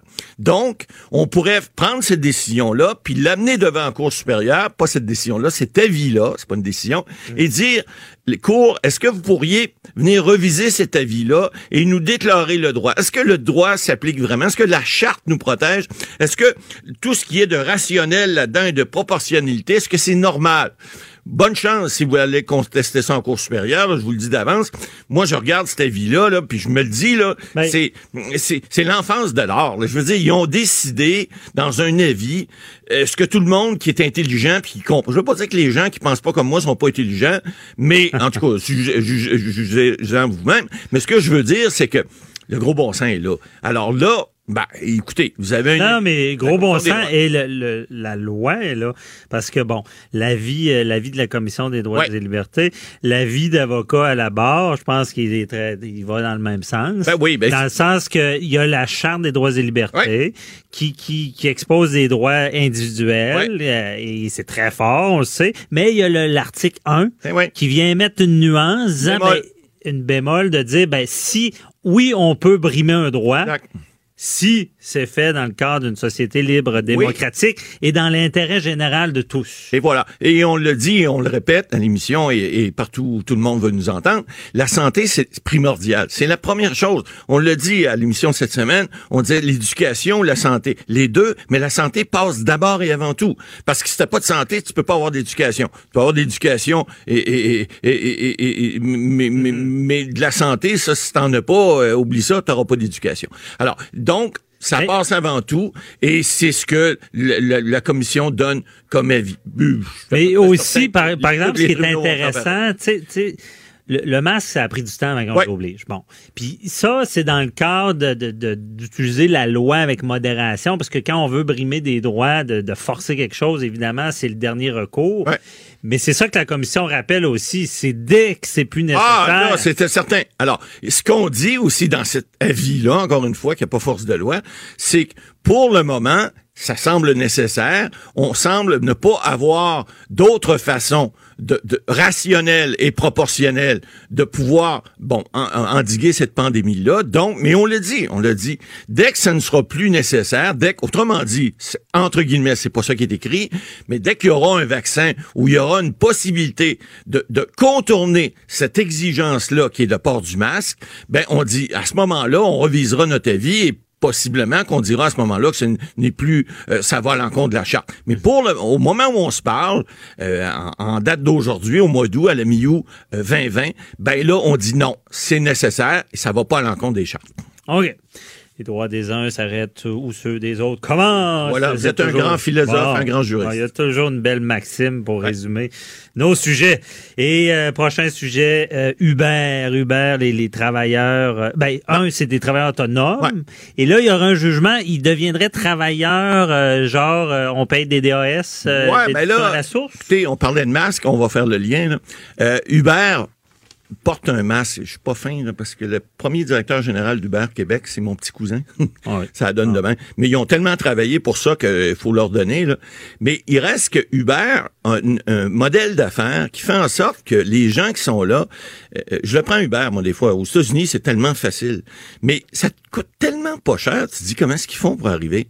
Mais en plus, Sauf si c'est Uber- Noël. Sauf si c'est Noël. ou ah oh, non, mais il marche, il marche avec, Ouais. marche avec évidemment l'offre et la demande. Mais le problème d'Uber, c'est qu'ils prennent une grosse cote. Uber prend une cote et le chauffeur, il reste pas grand-chose. Il donne pas de pourboire au chauffeur, là, il reste, oui, il paye son essence. Mais ce qu'on a fait des calculs aux États-Unis et on dit que la moyenne des chauffeurs fait entre 15 et 20 000 dollars par année. Ceux qui le font à temps plein.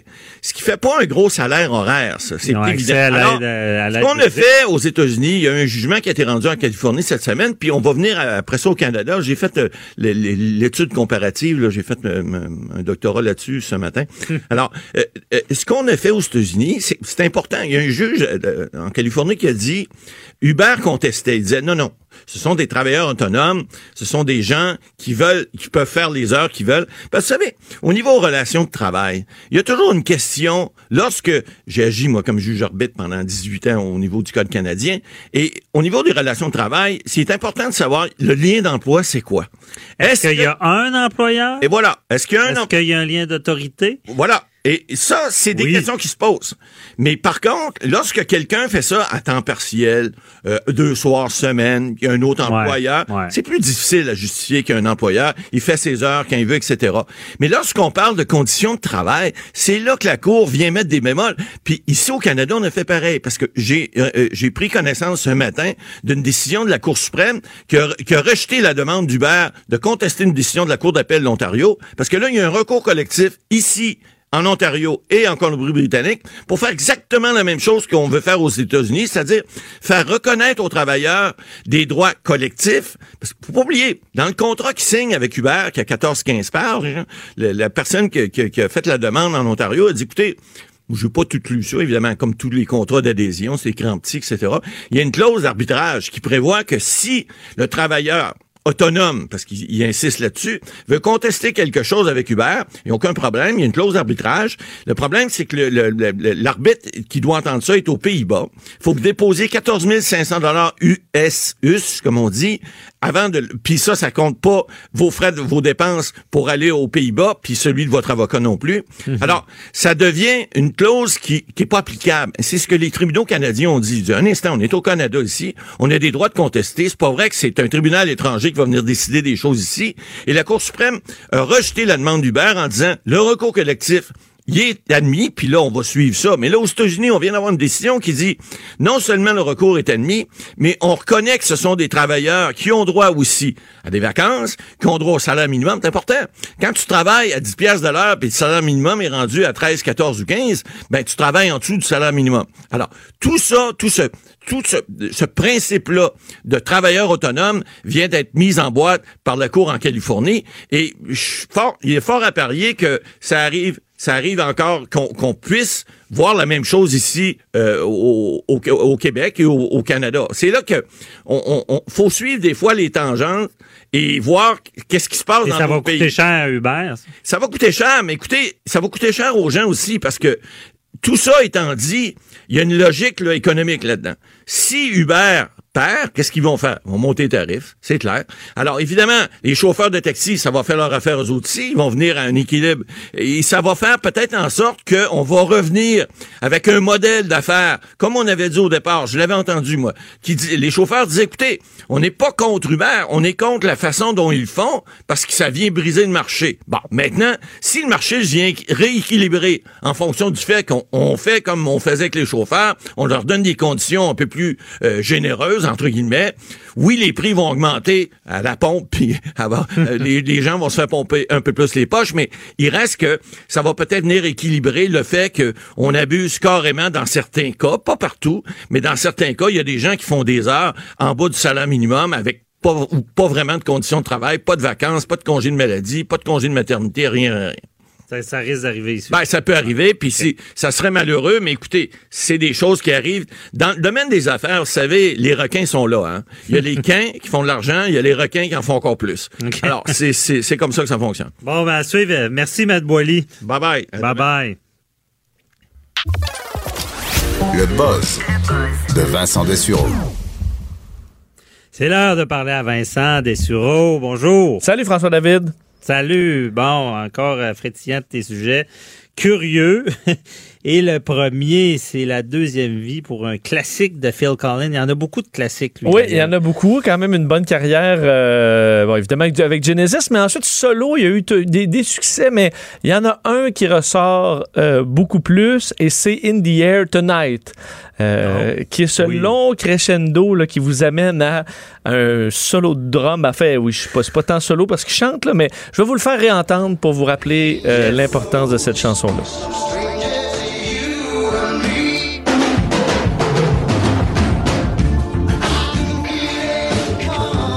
Alors, ce succès, François David, 1980. Ouais. Euh, On- n'a pas le choix de faire du air drum. Ben, on l'a tout fait en régie, euh, ici même.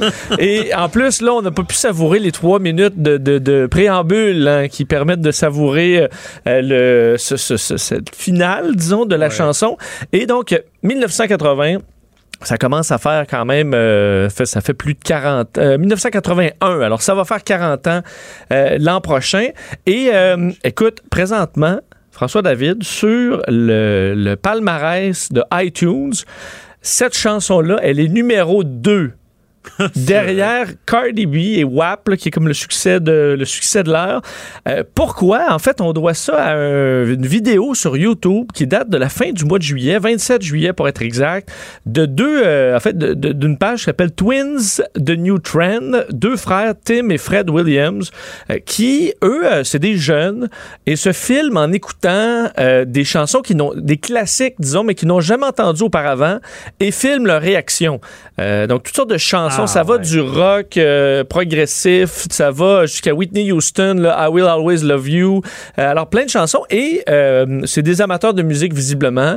Et en même temps, ils découvrent des beats. Et là, des fois, tu vois leur visage qui s'illumine. Et c'est ce qui arrive dans In the Air Tonight, où ils aiment beaucoup au départ la chanson, mais quand le drum arrive, ils sont comme soufflés là, par cette chanson-là. La vidéo a été vue. normalement, ils ont quelques centaines de milliers de vues là, par vidéo, ce qui est quand même exceptionnel. Euh, ils sont rendus à 5 millions pour euh, In the Air Tonight. Alors, ça a fait découvrir la chanson à des millions de nouveaux euh, jeunes qui n'avaient jamais entendu. Puis quand même, je me dis... euh, tu sais, à 20 ans, t'es quand même supposé avoir entendu ça. Là. Si Ouais, mais ça revient. Moi, je, je trouve ça tellement drôle parce que j'ai dit, euh, mettons, moi, jeune, j'aimais Pink Floyd. Mhm. J'ai dit ça à des plus jeunes, ah, j'écoutais Pink Floyd, puis ils me disaient, ah, euh, c'est de ton époque. Non, c'était pas de mon époque, Pink Ben, Floyd. C'est bien plus vieux que moi, tu sais. c'est- oui, c'est- ben, Mais vrai. ça revient, ça revient. Euh, c'est vrai, il y a des jeunes aujourd'hui, en fait, dans- souvent dans les shows euh, de Roger Waters, euh, il y a plein de jeunes et même des jeunes qui vont avec leurs parents parce qu'il y a vraiment euh, euh, des mélomanes d'aujourd'hui qui découvrent les succès de l'époque ou même qui trouvent la musique meilleure à l'époque, mais ça, ça va être un- tout un débat. Euh, mais donc, ça ramène la chanson au, euh, au sommet. C'est vraiment sympathique. D'ailleurs, la page, j'allais parcourir euh, certaines de leurs vidéos. Je trouve l'idée bonne. Je voyais, je te parlais d'I Will Always Love You, là. And uh, je le ferai pas au complet. Et ils font à peu près, bon. ils font à peu près la même face. Alors, des- ça permet à plusieurs jeunes de sortir un peu des hits actuels Ben et de découvrir différents sons. Donc, c'est qu'une belle histoire. Et pour Phil Collins, qui n'a plus la forme d'antan, euh, peut quand même avoir la satisfaction de revoir sa chanson, pas au sommet des palmarès, mais quand même deuxième place Ben là, oui. sur iTunes, c'est quelque chose. Puis ça rappelle un peu le succès de Bohemian Rhapsody euh, lors du Oui. la sortie du film du même nom, euh, qui avait repropulsé la chanson, qui a plus d'un milliard de, de visionnements sur, sur YouTube. Alors, euh, des succès qui se démodent pas, là, on va se le dire, Ben qui sont satisfaisants, peu importe où on se trouve dans le monde, peu importe l'époque. C'est bon, cette chanson-là. Elle est comme méchante un peu, là, ça, ça donne de l'énergie.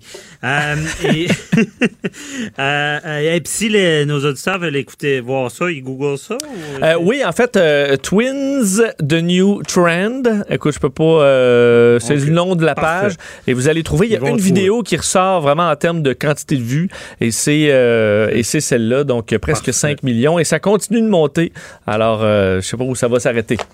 Bon, euh, parfait. Et euh, Fisher Price qui adapte ses jouets à la réalité, j'imagine, la COVID.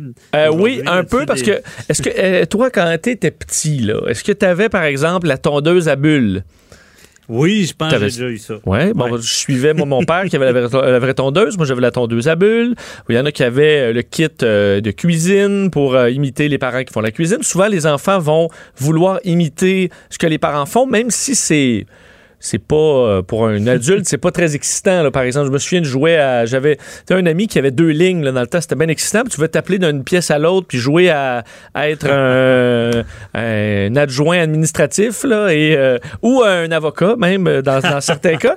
Euh, et là, voilà, ben c'est ça, c'est qu'à l'âge adulte, tu dis, OK, ben pourquoi tu joues, tu sais, pourquoi jouer à ça, pourquoi tu joues pas aux super-héros ou aux, aux astronautes? Mais c'est la vie, quand t'es jeune, tu veux imiter Ben les ouais. parents. Quand t'es pas obligé de le faire, hein, c'est tellement. Ça, c'est vrai. De sorte que Fisher Price a annoncé hier, euh, en fait, dans un communiqué, lancé différentes nouvelles collections qui s'adaptent à la réalité d'aujourd'hui. Et cette réalité, c'est le télétravail. Alors, les enfants qui ont un kit euh, dans la collection Minimi, donc ce que ça veut dire, c'est que tu as un portable, évidemment, en plastique. Euh, ça vient avec un petit casque d'écoute, un micro-casque pour pouvoir faire des faux zooms ou des euh, conférences téléphoniques. Ça vient avec un faux iPhone ou un téléphone intelligent euh, en plastique. Et évidemment, qu'est-ce qui manque à tout ça? C'est ce que j'ai d'ailleurs euh, dans ma main gauche. Un café. Alors, euh, les enfants peuvent télétravailler, chacun a fait dans- au bout de la table, alors que les parents le font pour vrai à l'autre bout. Puis il y avait des parents qui avaient des kits similaires qui écrivaient, je voyais sur les réseaux sociaux, qui me disaient entre autres les petits euh, micro-casques. Là. Ma fille se promène avec ça, puis elle a télétravail partout dans la maison euh, en se faisant des scénarios de Zoom avec ses amis. Ça s'arrête pas, là. Alors, Ah, euh, bon. s'il y a ça, et s'ajoute aussi une collection euh, pour bébés de, euh, de gym. Alors, pour le gym à la maison, parce que beaucoup se sont entraînés à la maison plutôt qu'au gym. Alors, pour les enfants, ben, ils voient leurs parents s'entraîner. Alors, il y a des pour bébés d'un petit poids, euh, un petit shake de protéines euh, et euh, un petit bandeau pour se mettre euh, sur la tête. Il y a également le kit pour les foodies. Alors, parce qu'on a fait de la bouffe à la maison, alors bébé chef. Et comme on ne peut plus voyager comme on voulait, là, euh, le kit staycation, alors pour rester à la maison, alors un kit bébé touriste qui vient avec un petit appareil photo, euh, les petits jouets de touristes, alors pour s'imaginer être touriste dans la maison, comme on peut pas euh, amener nos enfants à le faire, comme on le faisait auparavant. Ben oui, Alors, quelle adaptation parce que c'est vrai que quand on est jeune, les jeunes vont être marqués par cette euh, période-là, c'est sûr. C'est clair. Comme ça les marque, ça va marquer leur jeu aussi. Alors, jouer à télétravailler, c'est peut-être la mode. Quoique tout- la plupart des gens ont peut-être un vieux portable fini, un vieux téléphone. Ouais. Déjà, ils jouent avec ça euh, en masse. Là, déjà maintenant les enfants naissent avec, avec ça dans les mains, euh, iPad, euh, téléphone. Ouais, ils ont peut-être un vrai iPad, pas nécessairement besoin d'un faux, mais Ouais. euh, les- âge, mais tout le kit là, portable, téléphone intelligent, c'est à peu près 25 dollars, donc c'est moins cher, Moins cher que, que l'iPhone. que- ouais, qu'un iPhone 9. Et puis, euh, autre sujet là, des, euh, qui, qui est intéressant pour les, les- les amoureux des animaux, j'imagine la SPCA qui cherche des familles intéressées par des rats. Oui. C'est quoi? Écoute, on avait euh, de, de- on a eu plusieurs invités quand même pendant la pandémie là-dessus, là, sur l'explosion des rats à Montréal, parce que évidemment plusieurs édifices étaient euh, laissés déserts, vacants, des restaurants, alors des endroits où on va combattre, disons, la, la- la prolifération des rats, mais qui ont été laissés euh, à l'abandon, euh, certains travaux euh, des municipalités aussi. Alors ça a laissé là, une augmentation grandissante de rats à Montréal, mais c'est pas de ça qu'on parle, c'est les rats domestiques. Quelle est la Ouais. différence là? Je peux pas vraiment te le dire, mais euh, la Ouais, SPC En tout cas, sont, sont plus propres. de- parce que je sais que les rats d'égout, c'est le- seulement leur salive. là. Il y, a, il y a eu des problèmes dans des entrepôts. Et je, me, que je me rappelle, j'étais en Europe, euh, quand tu prenais Ouais. une canette, c'est leur- leur- leurs urines qui sont très toxiques. Mais si tu prends, mettons, un bébé rat, euh, Un bébé Ouais, rat d'égout, mais que tu l'élèves comme s'il était le tien, là. Est-ce qu'il devient un rat domestique ou est-ce que. Bon. Euh, Oui, bonne question. Bon, te dire, c'est que la SPCA a reçu dans les derniers jours, à, leur- à la porte du refuge, deux boîtes dans lesquelles on a retrouvé 43 rats. Euh, et on explique, on dit, bon, d'un, c'est des conséquences légales, semble-t-il, à laisser des animaux comme ça devant la porte euh, dans une boîte. Euh, Mais là, maintenant, la SPCA recherche des familles adoptives pour les rongeurs. On dit que les mâles, présentement, sont disponibles pour adoption, mais que les femelles, on va attendre parce que plusieurs semblent être enceintes. Alors, euh, pour- peut-être que le 43 rats deviendra euh, 500 ou deviendra 1000 rats. Alors, on va gérer ça. Alors, pour l'instant, les femelles sont en famille d'accueil pour euh, faire cette transition, se- soutenir les mamans pendant leur grossesse, mais les mâles sont déjà disponibles euh, pour, pour l'adoption. Alors, il faut tout simplement euh, remplir un formulaire d'adoption sur le site de la SPCA, spca.com. Et euh, je fouillais un peu sur les rats domestiques et on les décrit comme l'animal de compagnie par excellence parce qu'il n'est pas, euh, il prend pas beaucoup de place, prend pas, pas besoin de beaucoup de soins non plus. C'est Je pense que c'est intelligent aussi. C'est résistant et c'est effectivement intelligent. En fait, on dit que les rats ont une capacité d'adaptation exceptionnelle à leur environnement, donc s'adaptent très rapidement à leur milieu de vie. C'est des animaux qui sont très sociables, euh, très affectueux et qui sont très attachés à leur maître. Alors, vous allez pouvoir effectivement avoir un lien euh, euh, d'attachement avec votre animal. Notre collègue Richard Martineau a déjà eu un rat, euh, d'ailleurs, euh, et son Ah, en fait, ouais. c'était plutôt son fils. Je sais qu'à un moment donné, ils l'ont libéré dans, dans la nature, mais ça a été déjà. Il expliquait que oui, le rat. est quand même un animal assez chaleureux, plus qu'on pense. Alors, sachez, il y en a plusieurs à la Ok, SPCA. Quoi qu'à mon avis, ça coûte pas très cher un rat en temps normal, mais vous pourrez leur donner euh, une, une maison... euh, Pour une, bonne cause. Pour une bonne cause. ramassent un rat, de laboratoire. Oui, exactement. Ouais, OK. Hey, on, il nous reste une minute, on a Oui. tout le temps. Harry et Meghan se trouvent une maison en Californie. Il n'y avait pas déjà une maison? Je te fais ça rapidement. Ils étaient à Los Angeles, euh, mais ils ont quitté hein, parce qu'ils étaient encore sous le poids des paparazzis. Euh, Harry, on sait, n'est plus capable de, de, de se faire prendre en photo partout. Alors, ils ont trouvé une nouvelle maison à Santa Barbara, dans un quartier hyper là, où, entre autres, une, euh, euh, plus, entre autres, Oprah Winfrey demeure. Alors, immense villa, euh, super privée, qui vaut 14 millions de dollars. En fait, elle a été en vente à 25 millions. Elle a été vendue à 25 millions en 2009. Là, ils ont un deal en quelque sorte. Comment ils ont pu se payer ça, François David? Semble que papa a coté pardonne-moi l'expression, un certain prince Charles, futur roi d'Angleterre. Alors, ça aide peut-être à se payer une immense villa dans un Donc, quartier le, lien pas, euh, le cordon n'est pas coupé. là. Non, euh, Charles aime encore beaucoup son Harry et l'aide beaucoup. Et si ça peut leur donner une petite vie privée, ben, tant mieux pour eux. OK, très intéressant. Merci Vincent. Salut. On t'écoute tout, tout à l'heure à 13h. Bye bye. Et euh, merci à toute l'équipe. Joanie Henry à la mise en onde, Alexandre Moranville à la régie, Marie-Pierre Caillé à la recherche. Et euh, on vous invite, euh, ça va être euh, d'écouter les nouvelles à LCN. Et on se retrouve demain à la même heure. Bye bye. Cube Radio.